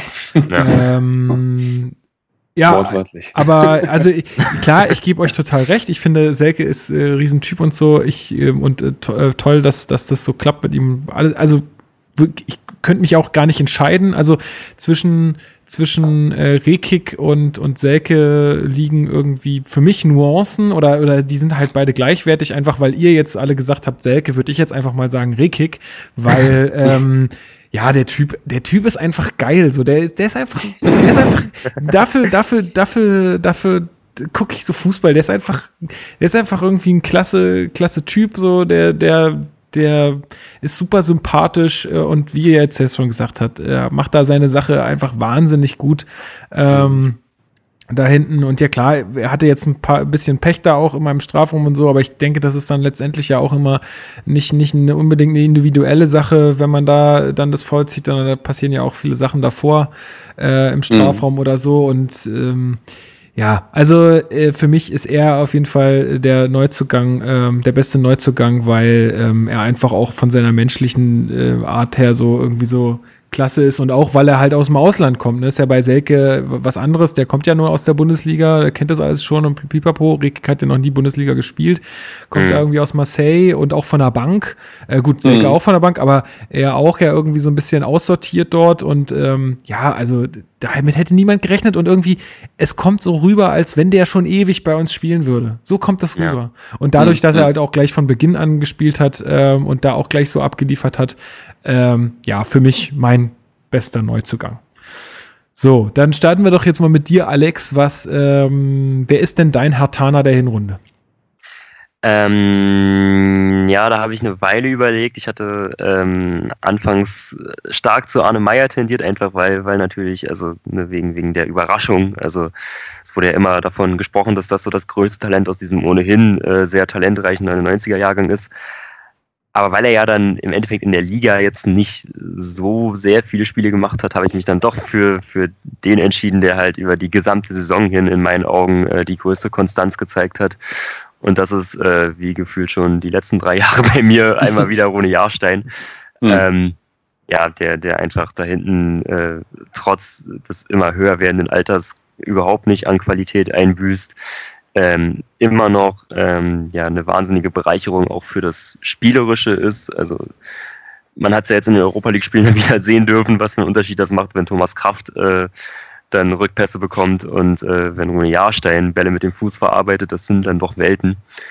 Ähm, ja, und dann auch einfach, was für Reflexe er immer noch hat. Also ich erinnere da an das Spiel gegen Hannover, was wir ohne sein Zutun nicht gewonnen hätten und ähm, wo dann auch ja die Rückbetrachtung, glaube ich, einen ganz anderen Verlauf genommen hätte. Also da waren auch wieder einige Spiele dabei, wo er uns äh, zahlreiche Punkte gerettet hat und ja. deswegen ist das für mich mein Herr Taner der Hinrunde. Also wenn ich mich da gleich anschließen darf, das äh, geht auch mir so, weil selbst in der Schwächephase, die wir dann hatten, ja. äh, wo wir dann doch mal noch den, den ein oder anderen Punkt geholt haben oder sogar mal einen Sieg, ist er auf jeden Fall der, der uns das festgehalten hat. Weil da gab es so viele Dinger, wo man sagt, dass wenn da jetzt der Torwart nicht gewesen wäre und auch nicht dieser Torwart, dann wäre mhm. dieses Ding so eingeschlagen. Also da und auch äh, verrückte, verrückte, ähm, abgefälschte Bälle. Ich erinnere mich da an, an, an, an ein so ein Ding von Lustenberger, wo der den Ball irgendwie blöd an Fuß kriegt und wo äh, Jahrstein den da noch so rauskratzt. Also es gab so viele Situationen in dieser Hinrunde, wo ich gesagt habe, ey, das ist einfach Wahnsinn, was der hält. Das ist einfach nur Wahnsinn. Und ich verstehe auch einfach nicht, dass er nicht irgendwie mehr gewürdigt wird in der, in der Bundesliga. Also ich weiß nicht, ob das mhm. jetzt meine Hertha-Brille ist äh, oder ob, ob ähm, ja, was da, was da schief läuft, aber ähm, er ist, er ist einer der krassesten drei Torhüter dieser Liga, würde ich einfach ja. sagen. Also mhm. äh, vor, vor allem, wie gesagt, bei dieser Schwächephase, wo dann doch mehr auf Herthas Tor kam als mhm. gewünscht, auch durch blöde Situationen, auch oft, auch oft so eins gegen eins Duelle. Mhm. Äh, was ja auch in, gegen Hannover auf der Fall war, hast du jetzt gerade schon gesagt. Ja. Ähm, die er dann einfach für sich entscheidet, ähm, also riesig und ähm, ja, aufgrund einfach dessen, dass er da einfach äh, einer der war, der wirklich keine Schwächen gezeigt hat oder hm. wenn mal vielleicht ein Ball irgendwie ihm aus der Hand gerutscht ist, mein Gott, ja, aber ich würde ja. einfach dazu tendieren zu sagen, er hat einfach äh, die konstanteste Hinrunde von allen Hertanern gespielt, deswegen ist er auch mein Hertaner der Hinrunde. Florent. Es gibt eigentlich nichts mehr zu sagen. Ihr habt eigentlich alles gesagt. Also ich muss ähm, tatsächlich, als ich so die letzten Tage drüber nachgedacht habe, ähm, dachte ich erstmal so, bin ich alle Feldspieler durchgegangen und ähm, lasst mich noch ein Wort zu Arne Meyer verlieren. weil äh, weil ich, ich, mir ist natürlich, mir ist natürlich gar nicht, äh, mir ist natürlich gar nicht in den Sinn gekommen, über unsere Torhüter nachzudenken. Und wir haben einfach einen super Rune Jahrstein. Ähm, das vergisst man ja dann ganz gerne. Aber äh, ich muss auch sagen, also ganz kurz nochmal zu Rune Jahrstein, super Hinrunde wie immer sicher, der macht Paraden und das in seinem Alter, muss man ja auch schon sagen. Ja, das klingt so, als ob er 60 wäre. Also. ja, gut, ja, gut, aber ich meine. Kirai spielt immer noch. Das stimmt. aber das gut ist wie früher sei dahingestellt. Ja. aber, aber ich meine, bei Torhütern geht ja auch die Tendenz eher Richtung jung. Und äh, da muss ich sagen, er ist einfach unglaublich sicher und äh, sehr, sehr stabil hinten, großer Rückhalt. Und jetzt komme ich zu Arne Meyer, ähm, weil ich da ein bisschen was vorbereitet habe. Ich habe äh, ja auch in meinem Beitrag geschrieben und Alex, du hast Trägst du jetzt ein Gedicht vor? Nee. Ja, ach, schade. nee, nicht. Aber ähm, Alex, du hast es, glaube ich, auch in deinem Be Beitrag über, über, ähm, äh, über Arne Meyer ja auch geschrieben. Ähm, Finde ich unfassbar, wie der Junge sich entwickelt hat. Das muss man mhm. wirklich mal hochloben und das muss man auch so sagen. Weil ähm, ich meine, da kommt ein Junge, der hat ähm, in den letzten Saisons U23 gespielt, aber auch sehr, sehr viel A-Bundesliga. Und ich meine, das Niveau in der A-Bundesliga ist schon ziemlich hoch. Also ich habe mir mal so ein paar Spiele angeschaut die letzten Jahre. Und da ist mir auch immer wieder Arne Meyer aufgefallen und dass der sich wirklich so integriert in die Mannschaft. Und dass der äh, nicht nur eine Alternative ist, sondern für mich auch wirklich das Potenzial besitzt, eine Stammkraft zu sein. Ja. Ähm, da müssen wir äh, oder muss Hertha extrem darauf achten, dass dieser gehalten wird. Und da kommen wir jetzt nämlich auch nochmal zum Thema ähm, hier Ausbildungsverein. Lukas, du weißt ja, das ist ja mein Lieblingswort äh, dieser Runde. Und ähm, ich hoffe und ich hoffe und bete auch wirklich darum, dass ähm, Arne Meyer uns noch lange erhalten bleiben wird und nicht irgendwie ähm, jetzt nach der Rückrunde oder in ein, zwei Saisons verkauft wird. Weil es gibt ja schon Gerüchte ohne Ende. Mhm. Die ähm, gibt's ja immer. Ja, aber ich glaube wirklich, ähm, dass Arne Meyer so ein Talent ist. Der Junge ist abgeklärt, der ist ruhig. Ja, der hat überhaupt keine Allüren. Der spielt, weil er Bock drauf hat. Und das sagt er auch immer wieder. Er möchte einfach nur spielen, er möchte Spaß haben, ist noch lange nicht an seiner Leistungsgrenze angekommen. Deswegen für mich so hinter Jahrstein, ich sag's jetzt mal, der beste Hinspieler, der, äh, der beste Feldspieler der, der Hinrunde. Eindeutig. Ja. Aber Jahrstein ist so der beste Spieler. also auch nochmal zu Arne Meyer. Ist natürlich äh, glücklich, also für ihn glücklich gewesen, dass da Darida irgendwie ausgefallen ist. Und äh, ich glaube, ohne diesen Ausfall hätte er auch diese vielen Spielzeiten nicht bekommen. Und was er einfach für eine Qualität da im zentralen Mittelfeld oder im defensiven Mittelfeld ähm, da äh, mitbringt, ähm, einfach dieses, dass man, das hat man ja bei Hertha gefühlt ewig nicht gesehen, dass äh, so ein Sechser mal im Strafraum auftaucht. äh, also wenn Shelbrett mal einen Schuss setzt, dann äh, wohl greifen sich ja schon alle die Augen. Also man sieht meistens auch, dass Shelbrett schießt, aber äh, oder wenn, wenn, wenn Lustenberger mal irgend so Knaller äh, setzt, das ist ja auch alles eher Zufall als irgendwie gewollt. Aber Arne Meyer bringt da wirklich so eine offensive Kraft mit ähm, auf, von der Sechs aus mit. Das ist einfach richtig, richtig schön und richtig cool. Und wie du sagst, ähm, ich schätze ihn auch so ein. Also ich habe ihn jetzt ja auch ähm, gestern bei dem Turnier noch ein bisschen beobachten können. Da ich finde, der ist einfach eine total, ein total ruhiger Typ, ja. Also mhm. so der ist nicht so, der ist irgendwie kein, ich sage immer gerne, der ist kein Knallkopf so, der ist kein, mhm. keiner, der irgendwelche Salti machen muss, wenn er ein Tor schießt oder ähm, ich, ich glaube, den werden wir nie bei Fußballer, die den Swag aufdrehen sehen, weil der, der ist auch, der ist einfach nicht einer, der sich den Lamborghini kauft und äh, irgendwo vorfährt. Also glaube ich einfach nicht und glaube glaub genau aus dem Grund ähm, wird er auch bei der Entwicklung, die Hertha aktuell durchmacht oder bei der Transformation, die die irgendwie so ein bisschen durchmachen, glaube ich, ähm, das wird er auch sehen und ich glaube, ähm, dass er uns deswegen auch noch ein bisschen erhalten bleiben wird. Ich glaube, wenn seine Entwicklung die nächsten zwei, drei Jahre so weitergeht, dann, dann muss er woanders hin. Das ist auch, wäre auch dumm, wenn nicht. Ja, ja. Äh, aber ähm, ich glaube ich trotzdem wird er Hertha noch helfen und wird uns vielleicht dann auch ähm, irgendwann später finanziell mal helfen. naja, ich, ich glaube auch ähm, bei Arne Meyer, das ist wirklich, der, der hat auf dem Platz auch eine gewisse Autorität tatsächlich und das schon mit seinen 18 Jahren. Ähm, ich kann mir sogar vorstellen, also dass Arne Meyer so ein Typ ist. Ich habe ja, habe ja so ein langes Bildinterview ähm, gelesen mit ihm, als ich jetzt über die Hinrunde geschrieben habe. Und ähm, da hat er auch gesagt, ähm, der ist wahnsinnig zurückhaltend, aber er sieht auch genau seine Stärken. Also der sieht ganz genau, dass er gute Pässe in, in die Tiefe spielen kann, dass er eine gute Physis hat, eine gute Spielübersicht hat. Und ähm, aber dass er halt eben auch merkt, dass da, dass da noch mehr in ihm schlummert und dass er sich auch vorstellen könnte, noch mehr Verantwortung zu übernehmen, was ich sehr, sehr gut finde. Und ich glaube, Arne Meyer hat sogar, also ich sehe ihn jetzt auch nicht als schüchternen Spieler. Also bei ihm ist genauso die Balance richtig zwischen ähm, auch mal was ansagen und ähm, sich dann auch zurückzunehmen. Mhm. Und ähm, da kann ich mir vorstellen, dass das Anne Meyer auch ein Typ ist für ein Kapitänsamt in Zukunft. Ja, also, das dauert wahrscheinlich noch ein bisschen, aber so, ich würde dir recht geben, wenn man sagt, der ist sehr ausgeglichen. Mhm. So, Absolut. Also Süße Aussage von ihm auch im Bildinterview, wo er meinte, äh, ich habe meine erste eigene Wohnung jetzt, ich habe meinen Führerschein gemacht, meinen ersten Profivertrag. Das ist das beste Jahr meines Lebens. das fand ich so süß. Ja, ich hoffe, dass da, ich hoffe, dass da noch ein bisschen was Besseres kommt äh, irgendwann mal.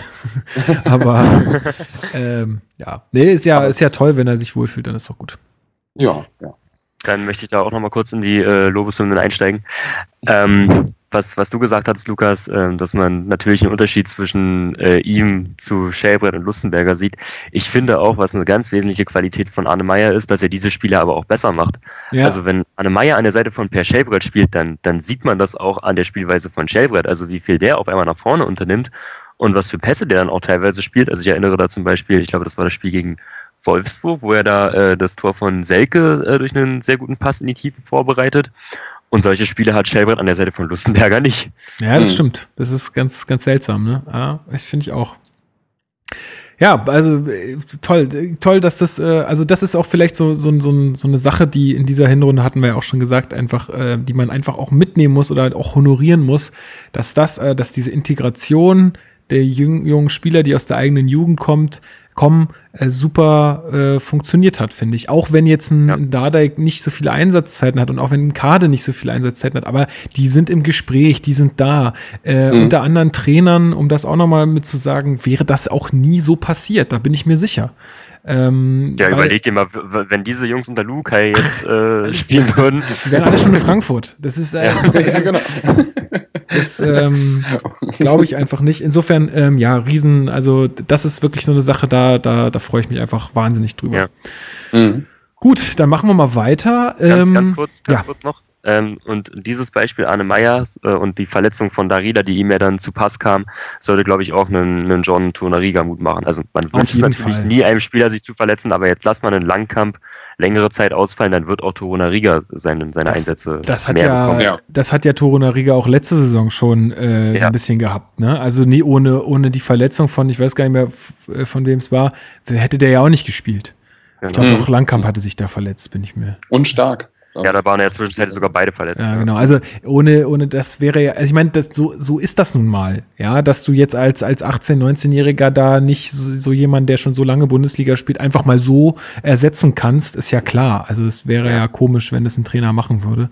Also, da muss es Mhm. schon herausragend sein, aber ähm, das, äh, das sind genau die Chancen, ja. Und die kommen ja auch immer wieder. Man muss sie dann halt nutzen. Ähm, Ja. Gut, dann äh, sind wir mit äh, dem besten Neuzugang und dem Herr Tanner der Hinrunde fertig. Mit was wollen wir weitermachen? Lass mich mal gucken. Dann machen wir doch mal weiter mit dem Spiel der Hinrunde. Ähm, Mhm. soll ich mal? Ich fange mal an. Mhm. Ähm, Spiel der Hinrunde für mich, ja, ich weiß, alle, ja, Leipzig, Leipzig, äh, aber für mich war das Spiel der Hinrunde definitiv Wolfsburg. da war einfach, da war einfach so viel, nicht, nicht spielerisch oder so, aber da war einfach so viel, dafür guckt man halt Fußball und auch so wie ich das geguckt habe, das habe ich doch damals im Podcast erzählt, ähm, ich lag halt im Bett, meine Freundin neben mir ultra Migräne, ich musste versuchen, so still wie möglich zu sein, damit sie pennen kann, ich mit dem Tablet so auf dem, auf dem Bauch irgendwie. Und dann dieses Spiel, das war einfach, das war eine Qual quasi. Also, dass ich da nicht äh, um mich schlagen konnte, ähm, das war ähm, ganz schön krass. Und ja, einfach, also dieses ganze Spiel mit dem Videoschiedsrichter, der uns ja in dieser Saison auch so krass beschäftigt und den zwei ge nicht gegebenen Toren, dem verschossenen Elfmeter, ähm, dann dieser komischen Lichtershow, die da ständig an und ausgegangen ist. ähm, und also einfach, und äh, dieses späte, dieser späte Ausgleich und es war einfach nur ver ja, es war einfach nur verrückt. Es war ein verrücktes Spiel und äh, für diese für diese Spiele gucke ich einfach Fußball und ähm, ja, äh, das das war einfach für mich also gefühlt das das krasseste Spiel dieser Hinrunde. Diese Lichtshow ist ein absoluter Skandal. Ja, macht aber Bayern jetzt auch mittlerweile ne? und äh, Hertha bei irgendwann auch, aber da muss erstmal das Olympiastadion nachrüsten. Da brauchst du ja LEDs. Glaube Das hat äh, Ah, Hertha auch noch Ah. nicht. Gut, ähm, dann Alex, mach du doch mal weiter. ähm, ja, muss ich dich jetzt enttäuschen, aber für mich ist es halt das Spiel gegen Leipzig. Ja, nee, du enttäuscht mich ja nicht. Ich wusste nur, dass es halt ganz, ganz, ganz klar auch bei vielen so sein wird, ist ja klar. Ja, ähm, weiß nicht, wollen wir da jetzt noch irgendwie groß drauf eingehen? Also, Nee, ich glaube, da muss man nicht viel mehr zu sagen. Ja. Ähm, Florent, wie ist es bei dir? Ähm, ich hatte auch äh, Leipzig ganz oben auf dem Zettel. Allerdings ein Spiel, ähm, das war jetzt von der spielerischen Leistung jetzt nicht so überragend. Ähm, aber ich sag mal von der Bedeutung her sehr, sehr groß. Und zwar war das das 1 zu 1 gegen Östersund zu Hause. Das ist für mich so das Spiel der Hinrunde, weil ähm, ich finde, dass in dem Spiel ähm, ja so eine unglaubliche Befreiung in der Mannschaft war, was mir sehr imponiert hat. Also, dass die Jungs wirklich total frei aufgespielt haben, auch wenn es eine totale B11 war. So mit Dada Junior ähm, muss ich aber sagen, das hat mich total begeistert. Also da hatte ich unglaublich viel Spaß, auch Mhm. den Jungen dazu zu sehen. Also auch gerade Mittelstädt und Toruna Riga in der Abwehr, wo ich sagen muss, die haben das gut gemacht. So Klinsmann im Tor und, und Dada Junior, der irgendwie, ich glaube, die Vorlage zur Vorlage gebracht hat und, und dann ähm, den, den Pfostentreffer hatte. Da hatte ich irgendwie richtig, richtig viel Spaß dran. Auch wenn es jetzt vom Ergebnis nicht so überragend war. Klar, ein Sieg war irgendwie drin. Aber ähm, das würde ich so als, als mein Spiel der Hinrunde sehen. Und ähm, das hat mich echt erfreut. Das war, das war irgendwie so eine Erfrischung, hatte Ja. ich so das Gefühl. Man könnte Mhm. ja auch zum Beispiel sagen, dass auch, ähm, jetzt habe ich es gerade schon wieder vergessen, ah, jetzt, ähm, dass auch zum Beispiel das Spiel in Bilbao halt, klar, es ist Mhm. halt, es ist halt einfach nicht positiv ausgegangen, ne, aber es war trotzdem halt einfach ein geiles Spiel, so. Also, Ja. es hätte auch immer die Frage, wie man das jetzt bewertet. Nach Spannung oder nach Bedeutung oder nach Souveränität oder, also es ist halt immer, Ja. immer individuell. Aber ist äh, spannend, dass du das sagst, weil ich war ja im Stadion und ich fand auch, also es war ein Erlebnis äh, bei diesem Spiel, was ich echt so schnell nicht vergessen werde. Ähm, Mhm. So dass, dass ich das gut nachvollziehen kann. So, jetzt hören wir uns noch Marks Antwort an. Die fällt diesmal nicht so lang aus wie der Beitrag davor. Achtung. Gut, kommen wir zum Spiel der Hinrunde. Und mein Spiel ist da ganz klar das Spiel gegen RB Leipzig, jetzt am 17. Spieltag, das allerletzte Spiel der Hinrunde. Was war das für ein Spiel? Ein historisches, würde ich fast meinen. Also ich glaube, selbst in vielen Jahren werden wir noch da sitzen und sagen können, ey, weiß noch damals gegen Leipzig in Unterzahl? Das äh, werden wir, glaube ich, oft uns noch in Erinnerung rufen, weil es eine brutale Teamleistung war, äh, ein fantastischer Teamgeist, ja, also da hat jeder sich zu 100% für die Mannschaft aufgeopfert. Ähm, es war ein unglaublicher Spielverlauf mit dem 1 zu 0, dem frühen, dann die, äh, der Platzverweis für Toruna Riga, äh, die weiteren Tore von Hertha, eine zwischenzeitliche 3 zu 0 Führung zu 10 gegen RB Leipzig in Leipzig, äh, dann natürlich die Dramatik zum Ende hin.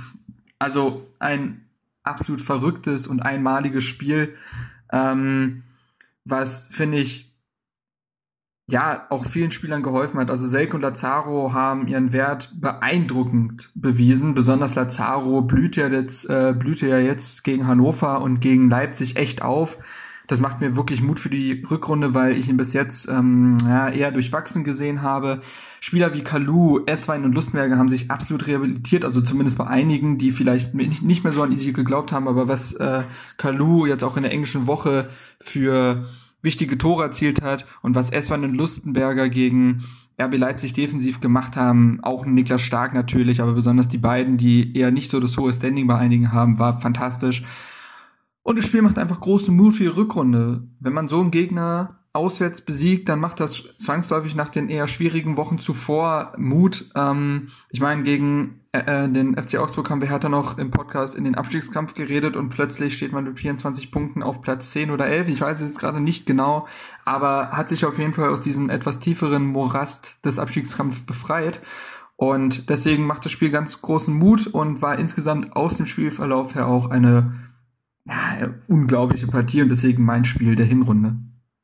Ja, ist äh, ganz auch nochmal ganz interessant, äh, dass er es nochmal sagt. Also, das war natürlich auch deswegen halt ein krass wichtiges Spiel, weil man einfach punktemäßig jetzt noch Mhm. ganz andere, ganz andere Ausgangssituation für die Rückrunde geschaffen hat, ne? Ja. Hätte auch keiner von uns gedacht. Genau, das waren noch ja sieben Punkte sagen. aus den letzten drei Spielen holen. Ja, weil also vor, vor gefühlt irgendwie drei Wochen standen wir noch drei Punkte vorm HSV und jetzt sind wir plötzlich äh, vier Punkte hinter Dortmund. Also ja, ja. Mhm. Gut, ähm, dann würde ich gerne weitermachen ähm, mit dem Tor der Hinrunde. Ähm, und Florent, da kannst du mal wieder beginnen. Ja, und ähm, da habe ich mir eins aus der Europa League ausgesucht, welches mir sehr im Kopf geblieben ist und welches mich sehr begeistert hat. Das war nämlich ähm, das 2 zu 1. Direkt äh, eigentlich, äh, nachdem Bilbao den Elfmeter reingemacht hat. Ähm, das war, ich weiß nicht, irgendwie, ich glaube, nicht mal 60 Sekunden oder so danach. Ähm, richtig, richtig schön gespielt, muss ich sagen. Das war ein ganz, schneller An ganz schneller Angriff, ne? Ja. Richtig, richtig. Also ich glaube, Bilbao war im Angriff, war ein bisschen behäbig mit dem Spielaufbau und der Ball wurde dann sehr, sehr schnell durch gutes Pressing abgeknöpft. Ähm, ich glaube, da war sogar Mitchell Weiser, der war sehr, sehr gut. Ähm, und da auch sehr, sehr schnell, auch vom Kopf her und dann einfach zack, zack, zack, zwei, drei Pässe nach vorne. Ähm, hat mich sehr, sehr erinnert an das alte Spiel vom FC Arsenal. ähm, also ja, nee, muss ich wirklich sagen. Also so als die Zeit noch war mit, mit äh, wo ähm, hier Henri. Ähm, ja, mit Henri vorne auch drin. Der, der, also sozusagen Selke, der so ein bisschen als agiert hat. Nee, nee, das klingt jetzt sehr superlativmäßig und, und sehr, sehr. Nee, aber einfach, einfach von der Spielweise her. Da dachte ich gar nicht, da spielt jetzt gerade Hertha. Ja, das war so unglaublich schnell, dass ich mir dachte, geil. Also, das ist wirklich ein Fußball, den kann man total gebrauchen. Und, und der ist so schön anzusehen. Und äh, das hat mir wirklich, ich war, äh, äh, ich war zu der Zeit in Mittweida und habe es mir auf dem Laptop angeschaut und musste eigentlich für eine Klausur lernen. Aber ich habe so am Bildschirm geklebt, weil mich das so begeistert hat, dieses Tor. Ähm, und dann auch über Lazaro, der dann schnell mit der perfekten Flanke auch nach innen kommt. Diese, diese punktgenaue Flanke auf Selke. Ähm, muss ich sagen, das war ein Tor, davon würde ich sehr, sehr gerne mehr sehen in Zukunft. Hm. Schön, ja. Ähm, äh, ja. Ähm, hm. Ja. ich wusste jetzt gerade nicht, was ich sagen soll. Ja, vielen Dank, Florent. Ähm, mein Tor der Hinrunde ist, äh, um das ähm, bisschen schneller zu machen, äh, das 1 zu 0 von äh, Lecky gegen Leverkusen, äh, wo er so halb über dem Ball liegt und das Ding dann, also es ist schwierig zu beschreiben, so, ich glaube, von der Strafraumgrenze oder so ins, ins Tor rein, mhm. reinschießt. Also so, weiß ich nicht, da, ich glaube, da bin ich aufgestanden und habe so mit den Händen gewedelt, so, wow, was geht ab? Was war das denn für ein Tor? Also ich, ich habe es echt nicht gepeilt in der Situation. Das war auch noch so, ähm, wo man dachte, ja krass, ey, dieser Typ, dass der jetzt einfach hier ein Tor nach dem anderen schießt. ähm, also das einfach, einfach mal, um, um seine Tore in, äh, zu Beginn der Saison zu würdigen äh, und dann ganz besonders dieses, weil ich fand, das war einfach äh, wunderschön. Ja. Ja, ähm, ich hatte auch erst das Tor, das äh, sich auf Florent ausgewählt hat, ähm, als Tor der Hinrunde. Aber da ich ja am Anfang der Sendung erfahren habe, dass wir auch noch einen Moment der Hinrunde wählen sollen, uh. habe ich mich kurzerhand auch mal umentschieden äh, und bin auf das Tor von äh, André Duda gegen ähm, den FC Bayern äh, gestoßen. Und zwar nicht, weil das, äh, das Tor an sich so schön war, sondern weil die Vorlage dazu einfach atemberaubend war. Ähm, wie Haraguchi da die gesamte Bayern-Abwehr austanzt und man irgendwie dreimal ihm schon zurufen will, ey, jetzt schieß doch und dann schlägt er nochmal den Haken und äh, spielt den Ball dann perfekt in die Mitte. Das war, äh, glaube ich, ohne zu übertreiben, der beste Moment von Haraguchi in äh, seiner Zeit bei Hertha BSC. Äh, genau, ja. da, um da gleich anzuknüpfen, noch ähm, das Tor der Hinrunde von Marc. Das Tor der Hinrunde darf natürlich auch nicht fehlen. Ich fand es gar nicht so einfach, ähm, aber ich nehme Dudas Tor gegen den FC Bayern. Ähm, äh, das liegt an einigen Sachen. Also erstmal äh, war es der Anschlusstreffer der letztendlich auch noch zum Punkt geführt hat äh, gegen den FC Bayern. Und das war ja allein schon ein großartiges Spiel, dass man da nach einer 0 zu 2, äh, nach einem 0 zu 2 Rückstand nochmal wiederkommt. Ähm, das Tor wurde eingeleitet durch ein, ja, also völlig verrücktes Dribbling von Haraguchi. Ausgerechnet er, der ja in der Hinrunde quasi gar nicht stattfand, ja auch mega gescholten ist seit seinen offenen Wechselgedanken und das wird ja auch bald zu Ende gehen, aber dass er da, da hat er nochmal was hingezaubert und ähm, auch wenn es ist mir auch fast egal, dass sich dabei Bayerns Defensive so dämlich anstellt. Das muss man nämlich dazu sagen. Aber Haraguchi geht da sehr mutig durch, traut sich was zu und bereitet diesen Treffer überragend vor. Und es war auch das erste Tor, erste Pflichtspieltor für unser Sorgenkind André Duda, der bis dahin ja ja, also er kam ja mit dem Bilbao-Spiel das erstmal so richtig gut rein, hatte ja sein Seuchenjahr hinter sich und das war, da war er ja, das war, hat mich einfach für ihn gefreut, dass er da seinen Treffer erzielen konnte und deswegen an diesem Punktgewinn äh, absolut maßgeblich beteiligt war. Und deswegen ist das mein Tor der Hinrunde. Oh, okay, Marc, alles gut. ähm, genau, dann machen wir weiter mit dem Moment der Hinrunde. Alex, du hattest ja schon kurz angedeutet, was das für dich ja. war. Ja, das war für mich äh, eben das von Florent beschriebene Tor von Davy Selke gegen Bilbao. Das muss man jetzt nicht nochmal äh, näher ausführen, warum das für mich der Moment der Hinrunde war. Natürlich ganz klar, weil wir da ja, ähm, also der Großteil von, von Hertha Base ja da war. Und ähm, ja, einfach die, die Situation, also diese, diese ganze Fahrt in Bilbao war einfach wunderschön. Ähm, äh, der erste Abend, also mit dem Spiel, die Ankunft da davor vom Stadion, das war super lustig. Äh, das Wetter war, war atemberaubend. Und äh, dann, dann legst du halt eine erste Halbzeit hin, wie aus dem Bilderbuch, äh, führst 1 zu 0, bekommst dann eben, äh, ich glaube, das war ja auch wieder, naja, ein etwas strittiger Elfmeter. Ähm, also zumindest haben wir das in unserer Perspektive als unberechtigten Elfmeter in der ersten äh, Perspektive wahrgenommen.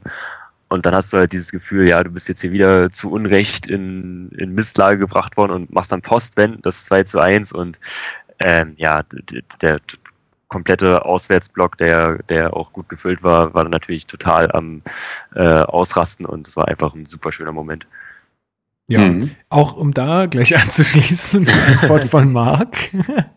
Sodele, Moment der Hinrunde. Ja, für mich ist es das 2 zu 1 Herthas gegen Bilbao, also das Tor, was Lazaro für Selke aufgelegt hat. Egal wie dieses Spiel nachher verlief und dass man das verloren hat und aus der Europa League ausgeschieden ist, der Moment nach dem Tor, diese Freude war für mich der Moment der Hinrunde. Wir waren ja, also ich darf jetzt keinen vergessen, Alex, Lukas, Max, Chris, Marcel und ich, das müssten jetzt alle sein, äh, waren ja in Bilbao, haben uns das Spiel angesehen. Ähm, ich will jetzt gar nicht nochmal alles wiederholen, da gibt es ja auch eine sehr gute Podcast-Folge zu, aber diese, dieser Moment, wo wir uns alle in den Arm lagen, dieser, äh, dass, dass man sofort diesen Ausgleich von Bilbao runtergeschluckt hat und wieder geführt hat, ähm, ja, das, das war unglaublich und Bilbao und diese Freude mit äh, euch zusammen, jetzt wird's emotional, ähm, das war Europa für mich. Das hat's ausgemacht, das war etwas ganz Besonderes, was man so schnell nicht mehr erleben wird, denke ich mal. Ähm, und deswegen war das der Moment der Hinrunde für mich.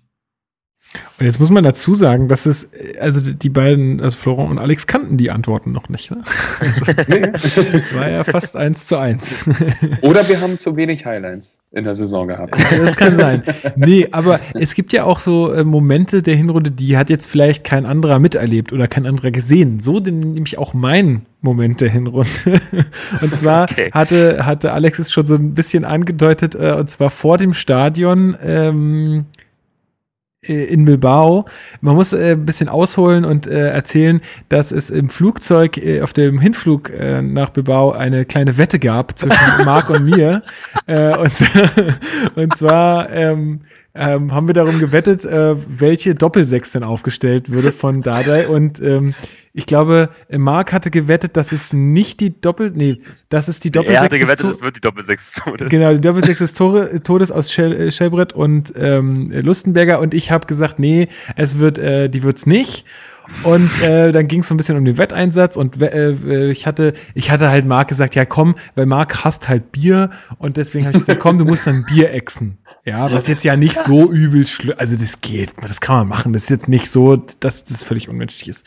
Ähm, und äh, sein Wetteinsatz, dann haben wir so ein bisschen nach meinem Wetteinsatz gesucht und dann hieß es so, ja, du musst dann äh, nackt in den äh, Stadtbrunnen springen oder so, wo ich dachte, ja, klar, ist völlig verhältnismäßig, so, klar, du eckst ein Bier und ich spring nackt in den Stadtbrunnen. Nee, und dann hatten wir uns irgendwann darauf geeinigt, ja, einmal oberkörperfrei im Auswärtsblock und so, wo ich auch schon gesagt habe, ey Leute, das ist halt irgendwie, das steht in keinem Verhältnis zueinander. Zumindest aus meiner Sicht. Ist ja auch alles egal. Letztendlich ähm, ging es darum auch nicht mehr. Aber Alex, äh, als wir den, den dann noch am Stadion getroffen hatten, ähm, ist dann nämlich mit eingestiegen in die Mitte und hat gesagt, alles klar, ich mach mit. Und der Moment, als diese Aufstellung rauskam und wir gesehen haben, dass wir recht behalten haben, das war mein Moment der Hinrunde, weil das war so geil. Ich habe mich so gefreut. Ähm, ich weiß gar nicht, ob letztendlich Marc äh, das Bier geäxt hat. Er hat, Nein, hat, er an, hat er nicht, aber er hat an dem Abend trotzdem genug getrunken, glaube ich. ja, also so, das, das war äh, mein Moment. Denn auch wenn das jetzt sportlich und mit Hertha sehr wenig zu tun hat, aber es war trotzdem geil. Oh, das ist ja großartig. so, Florent, wie sieht's mit dir aus? Äh, ich habe, naja, das war vorhin eigentlich so ein bisschen meine Anekdote, die ich zu äh, erzählen hatte. Äh, und zwar dieser Fan in London. Ah, Den ja. fand ich großartig. Das war tatsächlich so mein privater Moment äh, der, äh, der Hinrunde, weil äh, ich, ich fand das so lustig einfach. Das war so eine groteske Situation.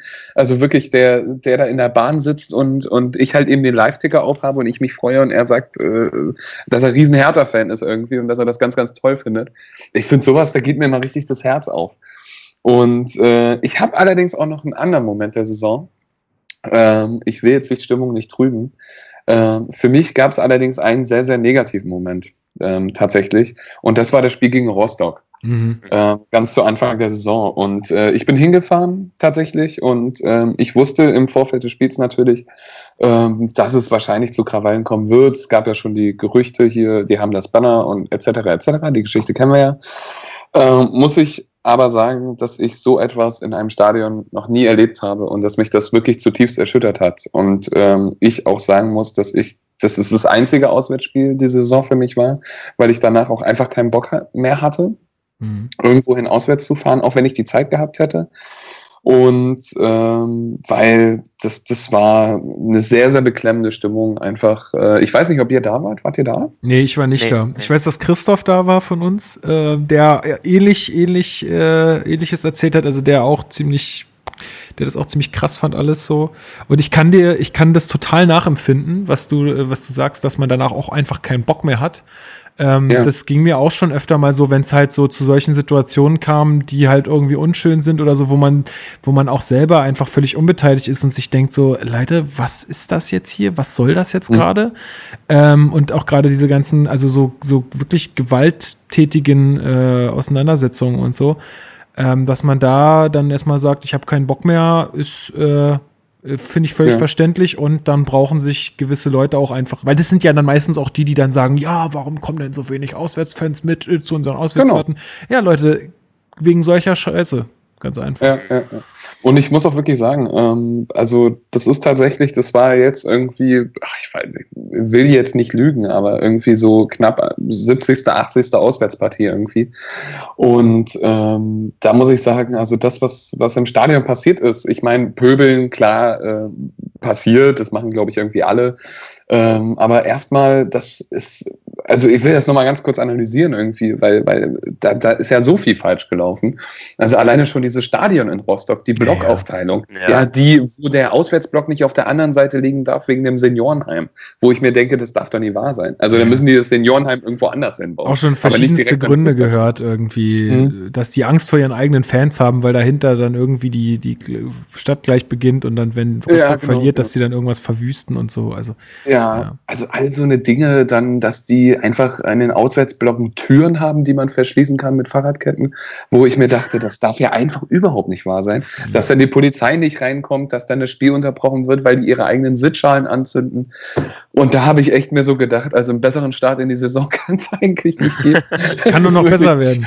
Ja, es kann nur noch besser werden. Und dann war das Spiel auch so absolut zweitrangig. Und wenn dann irgendwie diese, ja, wenn dann Bengalos fliegen, ähm, das war ich jetzt gewohnt vom Frankfurter Tor zu Silvester, da flogen auch die Bengalos. Aber ich muss echt sagen, in einem Fußballstadion habe ich da doch sehr, sehr wenig Lust drauf. Und deswegen so für mich der sehr, sehr hohe, ja, sehr große Negativmoment. Also würdest du vielleicht sogar sagen, die Enttäuschung der Hinrunde für dich? Oder? Ähm, mh, na, die Enttäuschung der Hinrunde, da hatte ich mir eigentlich einen Spieler vorbereitet. Na dann, äh, hau, hau, hau, doch, hau doch mal raus.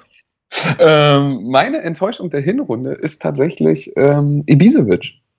Okay. Und zwar ähm, habe ich da so ein paar Szenen äh, mir rausgegriffen, die mir doch sehr aufgefallen sind, ähm, wo er einfach komplett untergegangen ist. Also erstmal die erste Hälfte der Hinrunde ist er überhaupt nicht in Tritt gekommen, hat so ein bisschen seinen Torriecher vorne verloren. Da hat man schon gemerkt, okay, ähm, spielt vielleicht auch das Alter eine Rolle, aber äh, ich muss auch sagen, Ibisevic, ähm, ich beobachte ihn immer ganz gerne, wie er sich so gibt, gerade in Diskussionen mit, mit dem Schiedsrichter und auch generell in Entscheidungen. Und er muss es einfach auf die Reihe bekommen, endlich mal diszipliniert zu sein. Schafft er nicht mehr. Nee, und das ist einfach so ein Kern. Und da muss ich sagen, ähm, ich war am Anfang großer Befürworter, ihn zum Kapitän zu machen.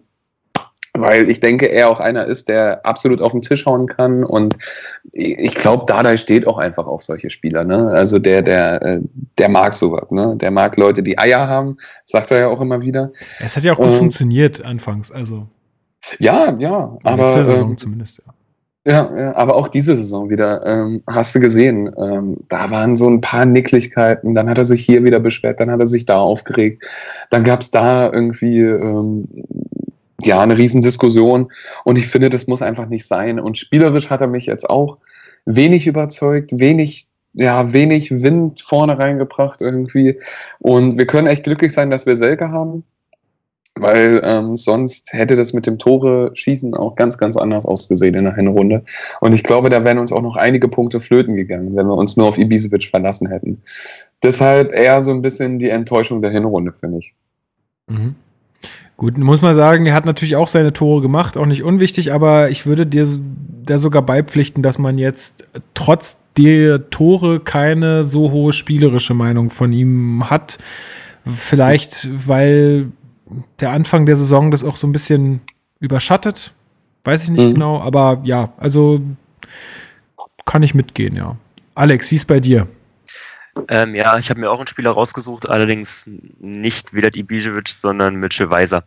Mhm. Ähm, den ja, also man kann ihn da so, so ein bisschen in einem Atemzug mit Niklas Stark nennen, auch wenn ich es bei Stark nicht ganz so gravierend fand, aber ähm, ja, beide sind ja diese, diese hochveranlagten ähm, deutschen Spieler, das sage ich jetzt nicht, weil das irgendwie normalerweise relevant wäre, aber weil das eben Spieler sind, die ja auch im Hinblick für die deutsche Nationalmannschaft irgendwann mal interessant werden könnten.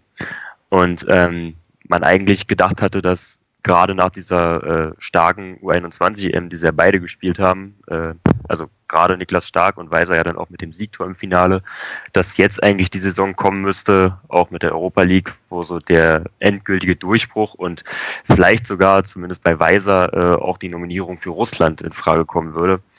Ähm, ja, aber da haben sie dann beide auf ganzer Linie enttäuscht. Stark war ja dann auch zwischendurch verletzt.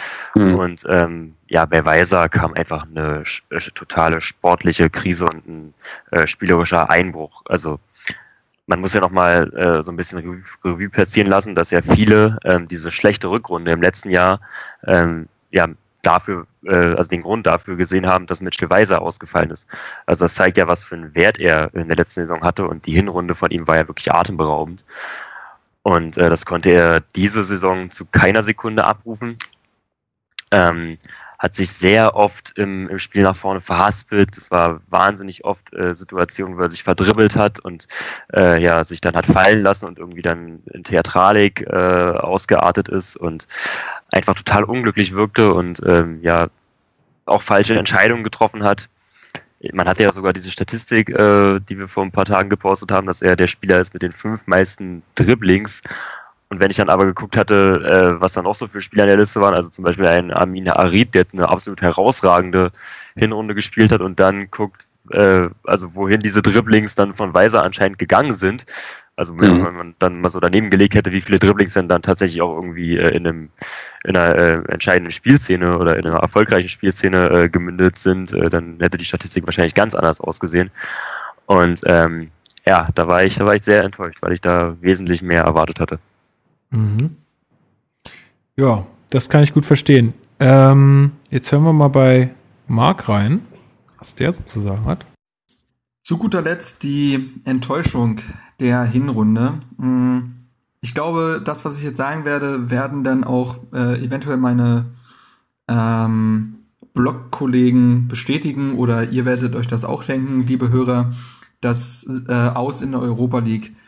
Ähm, ja, ich will da gar nicht zu weit ausholen. Letztendlich ist es einfach so, dass man eine Saison darauf hingefiebert hat, äh, beziehungsweise darauf hingearbeitet hat dann ähm, endlich wieder mal europäisch zu spielen, nachdem es ja auch in der letzten, im letzten Jahr gegen Brøndby in der Qualifikation nicht gereicht hatte, war die Sehnsucht noch größer.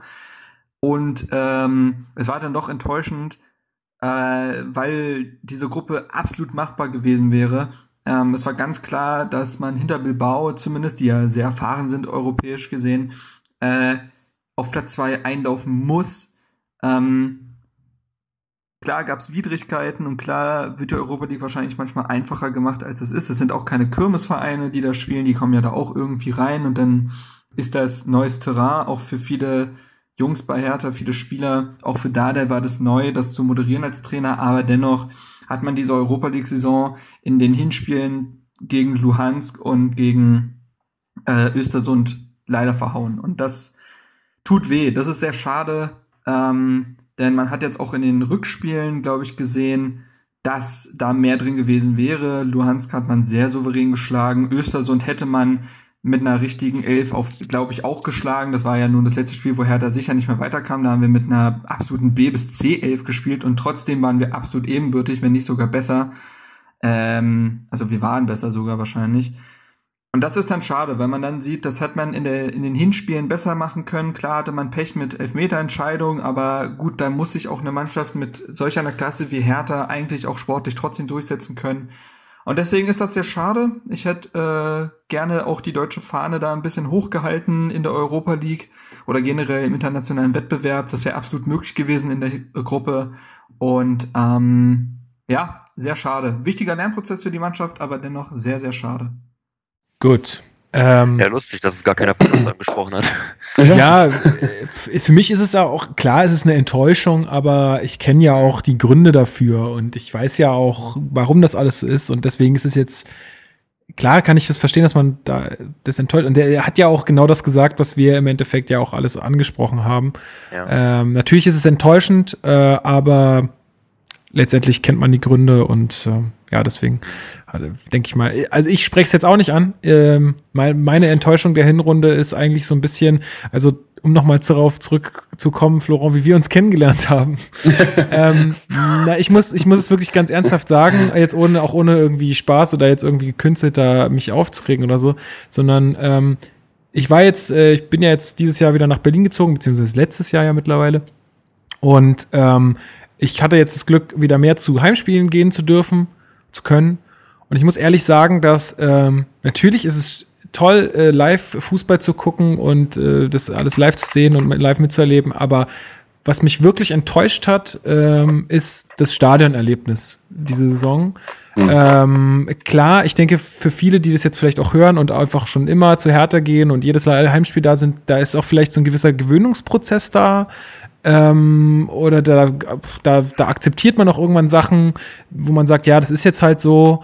Ähm, und da kann man jetzt nichts machen, aber man muss einfach auch mal ganz klar die Dinge beim Namen nennen, äh, die einfach so ein Stadionerlebnis einfach scheiße machen. Und da sind, da sind einfach ganz viele Sachen äh, bei mir dieses Jahr vorgefallen. Sei es jetzt, hatte ich auch äh, gesagt, mit dieser Taschenkontrolle, mit dieser neuen Taschenregelung, dass man äh, zur Europa League, wenn man von der Arbeit kommt, seinen Rucksack nicht mehr mit reinnehmen darf, dass es kein äh, alkoholhaltiges Bier mehr gibt. Ähm, äh, in den in den Europa League Spielen, dass ähm, ich weiß, ich jetzt hatte ich letztens, das habe ich euch noch nicht erzählt, glaube ich, hatte ich letztens war ich im Fanshop und ähm, wollte für meinen Cousin zum Geburtstag noch ein, noch ein Geburtstag, irgendein Gag, ein Geburtstagsgeschenk kaufen, so ein kleines, halt so ein Mitbringsel und hatte, hab mir da so eine Tasse mitgenommen, bin so zur Kasse gegangen und es war halt noch vorm Spiel und dann sagte die zu mir, ja, die Tasse müssen Sie hier später abholen nach dem Spiel. Da ich gedacht habe, was ist denn jetzt los? Könnte ja ein Wurfgeschoss sein, ne? Eben, eben. Ja. Wo ich mir gesagt habe, nee, dann nehme ich sie nicht und habe dann so ein kleines Quartett gekauft, wo ich mir gesagt habe, weißt du, das ist doch einfach scheiße. So, ich, das, das macht doch alles irgendwie, das ist doch alles nur, diese ganze Sicherheitskacke geht mir so auf die Nerven, als ob ich dieses Kartenspiel jetzt nicht werfen könnte oder eine Thermoskanne nicht werfen könnte. So, das sind alles so Sachen, wo ich mir denke, das ist einfach, ja, das macht's einfach für mich so kaputt. Ähm, das macht einfach keinen Spaß. Ähm, mhm. Da, da regt, also klar kann ich, gehe geh ich da zu meinem Verein und klar ist es cool, die Atmosphäre und so, aber alles drumherum ist einfach nervig so. Das, und ähm, das war einfach so meine Enttäuschung, weil ich mich eigentlich total gefreut hatte, wieder mehr ins Stadion zu gehen oder wieder mehr ähm, da auch live mit dabei zu sein. Aber irgendwie, vielleicht bin ich da auch irgendwie ein bisschen zu kleinkariert oder was weiß ich, aber ähm, wenn sich Hertha darüber wundert, dass so wenig Leute ins Stadion kommen, dann hat das sicher auch damit zu tun, dass so ein paar Sachen da halt einfach blöd sind, um, also oder den Leuten halt einfach nicht, nicht den absoluten Komfort bieten, sondern es da einfach Regeln gibt und äh, irgendwelche Bestimmungen für die Sicherheit, für die vermeintliche Sicherheit, ähm, die das dann irgendwie ein bisschen ja, kaputt machen. Hm. Ja. Ähm, Lukas, da muss ich dir, warte, warte kurz, äh, da muss ich dir äh, etwas widersprechen tatsächlich. Also ich weiß noch, wie wir uns kennengelernt haben und ich sehe es, ich sehe es ähnlich wie du. Ähm, jedenfalls, ich habe mich ein bisschen mit dem Thema auseinandergesetzt, was Stadionsicherheit angeht, auch mit Hinblick auf meine Bachelorarbeit. Und ähm, da ist es ja so, dass, dass die meisten Sicherheitsbestimmungen Stimmungen von außen kommen. Da heißt, das heißt, Hertha hat da eigentlich keinen Einfluss darauf, also so gut wie keinen. Und die müssen sich auch einfach nur dran halten. Zum Beispiel die Olympiastadion GmbH, die hatte unfassbar viel mitzureden. Da ist wieder der Berliner Senat dran, der natürlich keinen kein Mist im Stadion möchte. Ähm, dann die Polizei, die Staatsanwaltschaft und alle, die da irgendwie dran mitarbeiten. Und ich finde, Hertha ist ja, auch wenn es gerade, wie du angesprochen hast, im Fanshop mit der Tasse, es ist halt eben, ich meine, so eine Tasse ist aus Porzellan, das ist schon ein Wurfgeschoss, ne? So, und ähm, deswegen finde ich es auch okay, wenn man die dann tatsächlich nicht mit ins Stadion mitnehmen kann. Oder auch in der Europa League, wo es dann alkoholfreies Bier gibt. Das ist nur mal eine, das will halt eben die UEFA so. Weil die da irgendwie so ein, so ein ja, Anti-Alkohol-Ding da durchziehen wollen, was eh nicht funktioniert. Ja, ähm, um da jetzt mal ganz kurz nochmal, also die wieder zu widersprechen. Ich meine, ich, äh, was jetzt wir widersprechen? Ich sehe das ja, also ich kann dich da vollkommen verstehen und ich, ich will, sag ja auch nicht, dass das jetzt nur Herthas Schuld ist oder so. Aber für mich persönlich ist mir jetzt erstmal egal, wer da jetzt der Verantwortliche ist oder wer das entscheidet. Aber für mich persönlich und egal wie viele Rabauken es da gibt, die vielleicht mit so einer Porzellantasse äh, was Schlimmes anstellen würde. Aber für mich persönlich ist das erstmal scheiße. Das ist vielleicht eine Entscheidung, wo es mal wo es mal ist so, gehe ich ins Stadion oder gehe ich nicht ins Stadion? Vielleicht dann der, das i-Tüpfelchen, wo ich sage, nö, kein Bock. Bleibe ich lieber zu Hause, werf mein Sky an, kann mein Bierchen trinken. Weißt du, gerade dieses mit dem Alkohol. Die Leute, die stellen sich doch vorm Stadion ein rein, bis geht nicht mehr und gehen dann halt rein. Deswegen ist mhm. auch kaum jemand auf dem Platz davor äh, oder im Stadion davor, weil, weil sie halt, äh, wenn jemand Bock hat, seinen gewissen Pegel zu haben, dann macht er das halt vorher so. Dann nützt es auch nix, im Stadion alkoholfreies Bier auszuschenken. Zumal die. Preise ja eh so unverschämt sind, dass du dich da eh nicht betrinken kannst. Also, äh, ja, das ist zum Beispiel eine Sache. Das ist, das ist so eine Hertha-Sache. Das kann man tatsächlich bezweifeln an, an Herthas äh, Catering-Politik irgendwie. Ich sehe es auch nicht mehr ein. Also ich bin auch ein ganz klarer äh, Verfechter davon, sich vor dem Spiel einen reinzuknallen. Weil ich sehe es auch nicht mehr. Also irgendwie davon. so eine Liter, ja wirklich, für so ein Liter, für so ein Liter Light Plörre da neun Euro hinzulegen mit Pfanne. äh, nee, mache ich nicht mache ich nicht mehr. Aber der Stadionpunsch ist gut.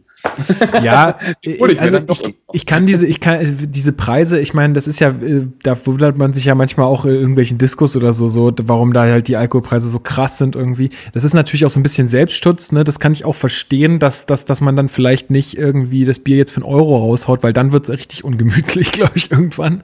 ähm, äh, aber, aber lass doch bitte, also ich, äh, also dieses Argument, dass sich die Leute dann im Stadion so krass betrinken würden, zieht für mich einfach nicht, weil sie es einfach schon vorher tun. Und in diesen anderthalb Stunden oder zwei Stunden, die du da im Stadion bist, nüchterst du auch nicht so aus, dass, ähm, dass das dann irgendwie alles weg wäre, was, ähm, was, was du dir vorher angetrunken hast. Also ich finde einfach, ich, wie gesagt, ich rede von mir. Ich rede von mir, wie ich gerne ein Stadionerlebnis haben wollen würde. Und das ist für mich in vielen Punkten einfach nicht gegeben aus, aufgrund von irgendwelchen Regeln und bla bla und und das ist, war, war einfach irgendwie äh, meine Enttäuschung. Auch wenn natürlich viele Punkte verständlich sind und wenn man auch eine, was einfach Entscheidungen sind, die man ja auch so akzeptieren kann oder sagen kann, ja, okay, ihr habt das so entschieden, aber wie gesagt, ist halt für mich blöd. Und deswegen ähm, bin ich da einfach enttäuscht. Auch ja. wenn ich vielleicht manchmal verstehen kann, dass man es so macht, aber es ist halt doof. Ich sehe, äh, ohne das unnötig in die Länge äh, treiben zu wollen, ich sehe aber allerdings was anderes noch als Problem. Ähm, das, was mir auch aufgefallen ist, ist, dass mal wieder die Ticketpreise erhöht wurden.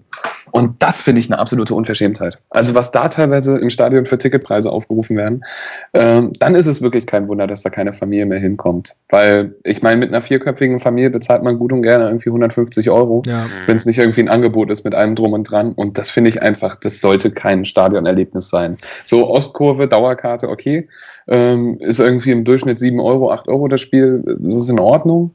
Auch ich finde, mit der Europa League war es auch in Ordnung, dass die dann für 15 Euro also weggehauen wurden.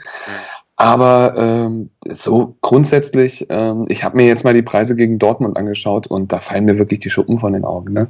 Also das darf einfach nicht wahr sein und da finde ich, ähm, da muss Hertha extrem dran arbeiten, weil wir können nicht die Ticketpreise aufrufen die FC Bayern aufruft oder die Borussia Dortmund aufruft. Das können ja, wir nicht. Oder die Leute ja? sagen dann, ja, aber wir in Deutschland, wir sind ja noch gut dran. Guck dir mal nach, guck dir mal England an. Ja, aber England ist England. Äh, genau. Und da gibt es halt auch eine ganz andere, ähm, ja, das ist einfach eine andere Politik und da sind die Stadien ja auch, ähm, also zumindest bei den richtig großen Clubs sind die ja trotzdem voll, aber bei Hertha ist es nun mal nicht voll. Und Hertha ist eine andere, also Berlin ist eine andere Stadt. Die Leute können sich das nicht leisten. Mhm. Genau, das, genau, Und wenn man nicht will, dass nur noch Touris da sitzen, äh, ja, so wie in England zum Beispiel. Genau, ähm, dann, ja. dann muss man da irgendwie anders rangehen. Also. Ja. Ich weiß noch selbst, als ich in Barcelona mal beim FC Barcelona-Spiel war, habe ich auf die Preistafel draufgeschaut und ich muss sagen, das waren genau dieselben Preise wie bei Hertha. Weil ich glaube, die verstehen es einfach, ja, die verstehen es einfach, ähm, auch die Bürger aus Berlin da hinzuziehen. Und ich meine, man muss ja wirklich sagen, Hertha ist ja eher so ein, ich sage jetzt kein nobler Verein, so wie jetzt, äh, keine Ahnung, ja, der FC Bayern oder so. Wir sind eher so ein mittelständischer Verein. Und es ist halt eben auch die Leute, die wir anziehen und dass sich da eine Familie das Stadionerlebnis nicht mehr leisten kann, mhm. finde ich sehr, sehr traurig. Und da finde ich es auch sehr traurig, dass Hertha wenig Aktionen anbietet. Gerade für Familien, gerade für junge Leute irgendwie, dass die ähm, mit Schulen wenig kooperieren. Das sind so Dinge. Ja, das ähm, weiß ich, habe ich jetzt gar nicht so den Einblick. Also wir hatten früher zumindest als Schule immer relativ viele Hertha-Karten. Ja, wir auch. Ja. Nichtsdestotrotz, äh, finde ich, hast du schon recht. Das ist so eine Sache, da müsste man sich auch mal informieren. Ich finde einfach, ich weiß auch nicht, was die Gründe dafür sind, dass dass man diese Preise da aufrufen muss oder ob es da auch irgendwelche mhm. Bestimmungen gibt äh, oder so. Das weiß ich alles nicht, aber ich gebe dir letztendlich recht, dass ich das auch enttäuschend finde, dass äh, gerade wo, wo wir in Berlin das Problem haben, dieses Stadion zu füllen, ähm, dass, dass dann äh, da nicht irgendwie mehr dran geschraubt wird, finde ich. Dann gibt es da immer so mhm. komische Aktionen. Ich weiß nicht, die haben jetzt auch, um das auch nochmal hier zumindest in diesem Hinrundenrückblick erwähnt zu haben, das Hertha-Museum, was ja morgen, glaube ich, schließt, äh, oder nee, heute schließt. Heute ist letzter Tag, ja. Heute ist ja. der siebte und heute ist der letzte Tag, wo das Hertha-Museum offen ist. der sechste. Ah, scheiße, stimmt. Dann ist es morgen. Dann ist morgen der letzte Tag. Also wenn der Podcast kommt heute raus, wenn ihr morgen spontan noch äh, dahin gehen wollt, morgen ist letzter Tag, äh, wo ihr dahin gehen könnt. Die haben jetzt da auch so eine Aktion gemacht. Jeder 125. Besucher kriegt da irgendwie zwei Tickets oder so ja. fürs Dortmund-Spiel. Aber das sind alles so Sachen, es müsste halt irgendwie Rabatte für, weiß ich nicht, ja, für, für Jugendliche unter 16 geben oder irgendwie so. Genau. Äh, genau. irgendwie, irgendwelche Sachen, da, ich kenne mich da auch nicht aus, aber ähm, da kann man sich sicherlich mal mit beschäftigen. Ich denke, das tun die auch. Ich weiß jetzt halt, ich kenne halt die Gründe nicht, da müsste man mal ähm, jemanden einladen, der sich darum kümmert und der uns da gut erklärt, warum das, warum die Preise so sind, wie sie sind. Vielleicht gibt's dafür ja gute Gründe, aber ich sehe sie gerade so spontan nicht. Oder zumindest erklären sie sich mir nicht so. Ja. Aber mir auch nicht. Gibt es ja, ja gute Gründe. Wer weiß. Äh, aber ist ja auch schade, dass das dann halt auch nicht. Ja, warum, gut, warum sollte man das jetzt erklären? Aber ähm, wäre mal ganz gut, wenn die Leute wüssten, warum man da so viel Eintritt bezahlt. Hm. Ähm, gut. Um, um, da, um da noch mal kurz äh, einzuhaken, also ähm, Thema Stadionerlebnis im Generellen. Ähm, da habe ich auch einen Kritikpunkt, aber das ist tatsächlich etwas, wofür Hertha nichts kann. Und da gab es auch, ähm, weiß nicht, ob du zum Beispiel, Lukas, das schon gehört hast, äh, im Rasenfunk Royal da auch eine sehr interessante Diskussion zu, dass der äh, Fußball im Generellen jetzt vor allem durch den Videobeweis immer mehr zum äh, Fernsehsport wird. Weil, mhm. weil wenn ich das erlebe, dass ich im, beim Spiel gegen Gladbach, äh, dass es da einen Elfmeter gibt, obwohl schon zur Ecke gepfiffen wurde und ich weiß das gesamte Spiel nicht, warum es diesen Elfmeter gab, dann ist das einfach scheiße. Ja, ich, ich bin im Stadion und bin komplett ahnungslos, was jetzt passiert ist. Oder das hat uns jetzt ja zum Glück noch nicht betroffen, aber es gab ja zum Beispiel bei, bei Augsburg diese Szene, dass ein Elfmeter gegeben wurde und der dann zurückgepfiffen wurde, weil 20 Sekunden vorher Finn Bogerson im Mittelfeld den Ball ja. mit der Hand mitgenommen hat. Ja. Und du hast im, du wirst im Stadion komplett ahnungslos gelassen. Ja. Da habe ich, da habe ich neulich keinen Spaß. Ja. ja. Lustig, dass du das ansprichst. Ich habe neulich mit meiner Schwester gesprochen und äh, die ist auch so ein Gelegenheitsstadiongänger, wenn sich irgendwie ergibt. Mhm. Und sie meinte aber auch, das ist ja immer ganz interessant, weil für uns, ich denke mal für uns drei und auch für die meisten Zuhörer ist das Stadionerlebnis eigentlich immer das, wie man härter schaut. So, ja. also wir würden das Stadion immer vorziehen als irgendwie am Fernseher. Mhm. Ähm, bei den Leuten allerdings, die, glaube ich, nicht so regelmäßig ins Stadion gehen, die aber das Stadion füllen im Endeffekt, ähm, die sagen auch mittlerweile, ja, im Fernsehen ist es einfach besser, weil ja. du im Stadion ähm, gut, okay, die Sichtbarkeit des Spielfelds sei mal dahingestellt, aber gerade mit dem Videobeweis, der hat, dass man teilweise wirklich nicht weiß, was da los ist. Und, und Alex, da hast du absolut recht, wenn du da sagst, ähm, ja, man, man ist irgendwie verwirrt im Stadion. Da mhm. gibt es dann einen Pfiff und dann kommt dieses komische Zeichen, wo dann das Viereck gezeichnet wird mit den zwei Zeigefingern. Und dann denkst du dir auch noch so, oh nee, so eine Scheiße. Mhm. Ja, das macht das Spiel nicht spannend, das macht es einfach nur doof. Ja. Und ähm, deswegen, da, da hast du recht. Ja. Das ist ja ein weiterer Punkt. Das ist ja das genau, was ich sage. Äh, ich habe ja jetzt nicht unbedingt von mir gesprochen, aber es ist halt letztendlich, wenn es dann mal auf der Kippe steht, gehe ich ins Stadion oder gehe ich nicht ins Stadion für viele Leute, so dann, dann sind das alles so Punkte, wo sie dann vielleicht eher sagen, nö, dann bleibe Ja. ich halt lieber zu Hause. So, ich zahle ja für Ja. Sky auch mein Geld oder für Eurosport oder für was weiß ich, The Zone oder so. Ähm, und dann, ähm, ja, dann gucke ich mir Sport lieber im TV an.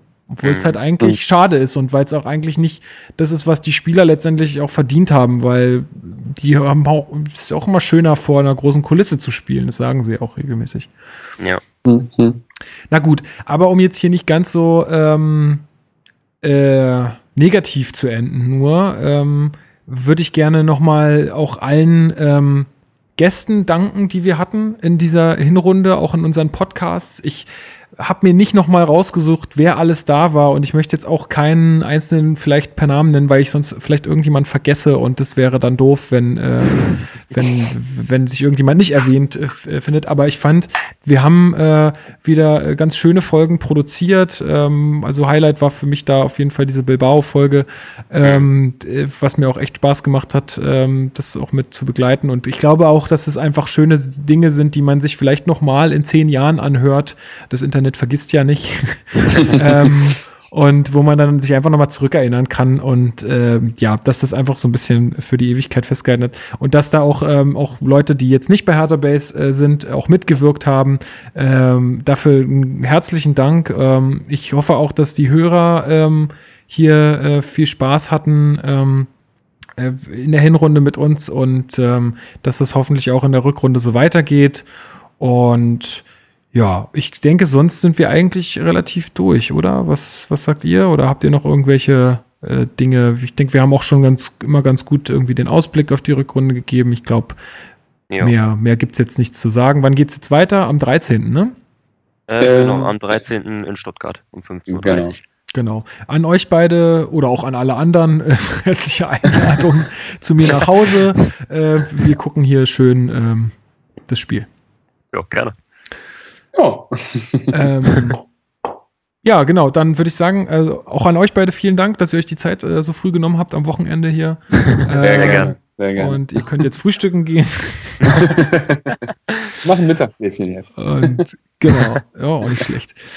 Ähm, ja, genau, dann hören wir uns einfach nach den ersten zwei Ligaspielen, denke ich, wieder und äh, sind dann ganz gespannt, was wir da für eine Punkteausbeute ähm, geschafft haben. Und ja, äh, bleibt uns gewogen. Ähm, vielen Dank für euer Interesse. Wenn ihr uns helfen wollt, äh, dann teilt doch einfach den Podcast, äh, erzählt Leuten davon, dass es das gibt. Äh, viele Leute sind mit dem Medium Podcast ja auch noch nicht so vertraut, beziehungsweise haben immer ein bisschen Skrupel davor, sich irgendwie so zwei, über zwei Stunden Zeug anzuhören. Aber sagt denen doch einfach, ey, das kann sehr entspannt sein, wenn man einfach mal das Bad putzt oder die Fenster putzt oder eine lange Autofahrt hat, dann einfach mal in sowas reinzuhören. Also wenn ihr da ähm, das verbreitet, das wäre das Allerbeste für uns und ähm, ja. Genau, dann also vielen Dank an euch, an euch beide und ähm, allen Gerne, Hörerinnen gerne. und Hörern einen schönen Tag, euch beiden auch einen schönen Tag und äh, einen guten Start in die Rückrunde. Dir auch. Danke, Dir auch, ja. adios. Ciao, ciao. Ciao. An dem schönen Strand der Spree, dort spielt Hertha BSC. Der Berlin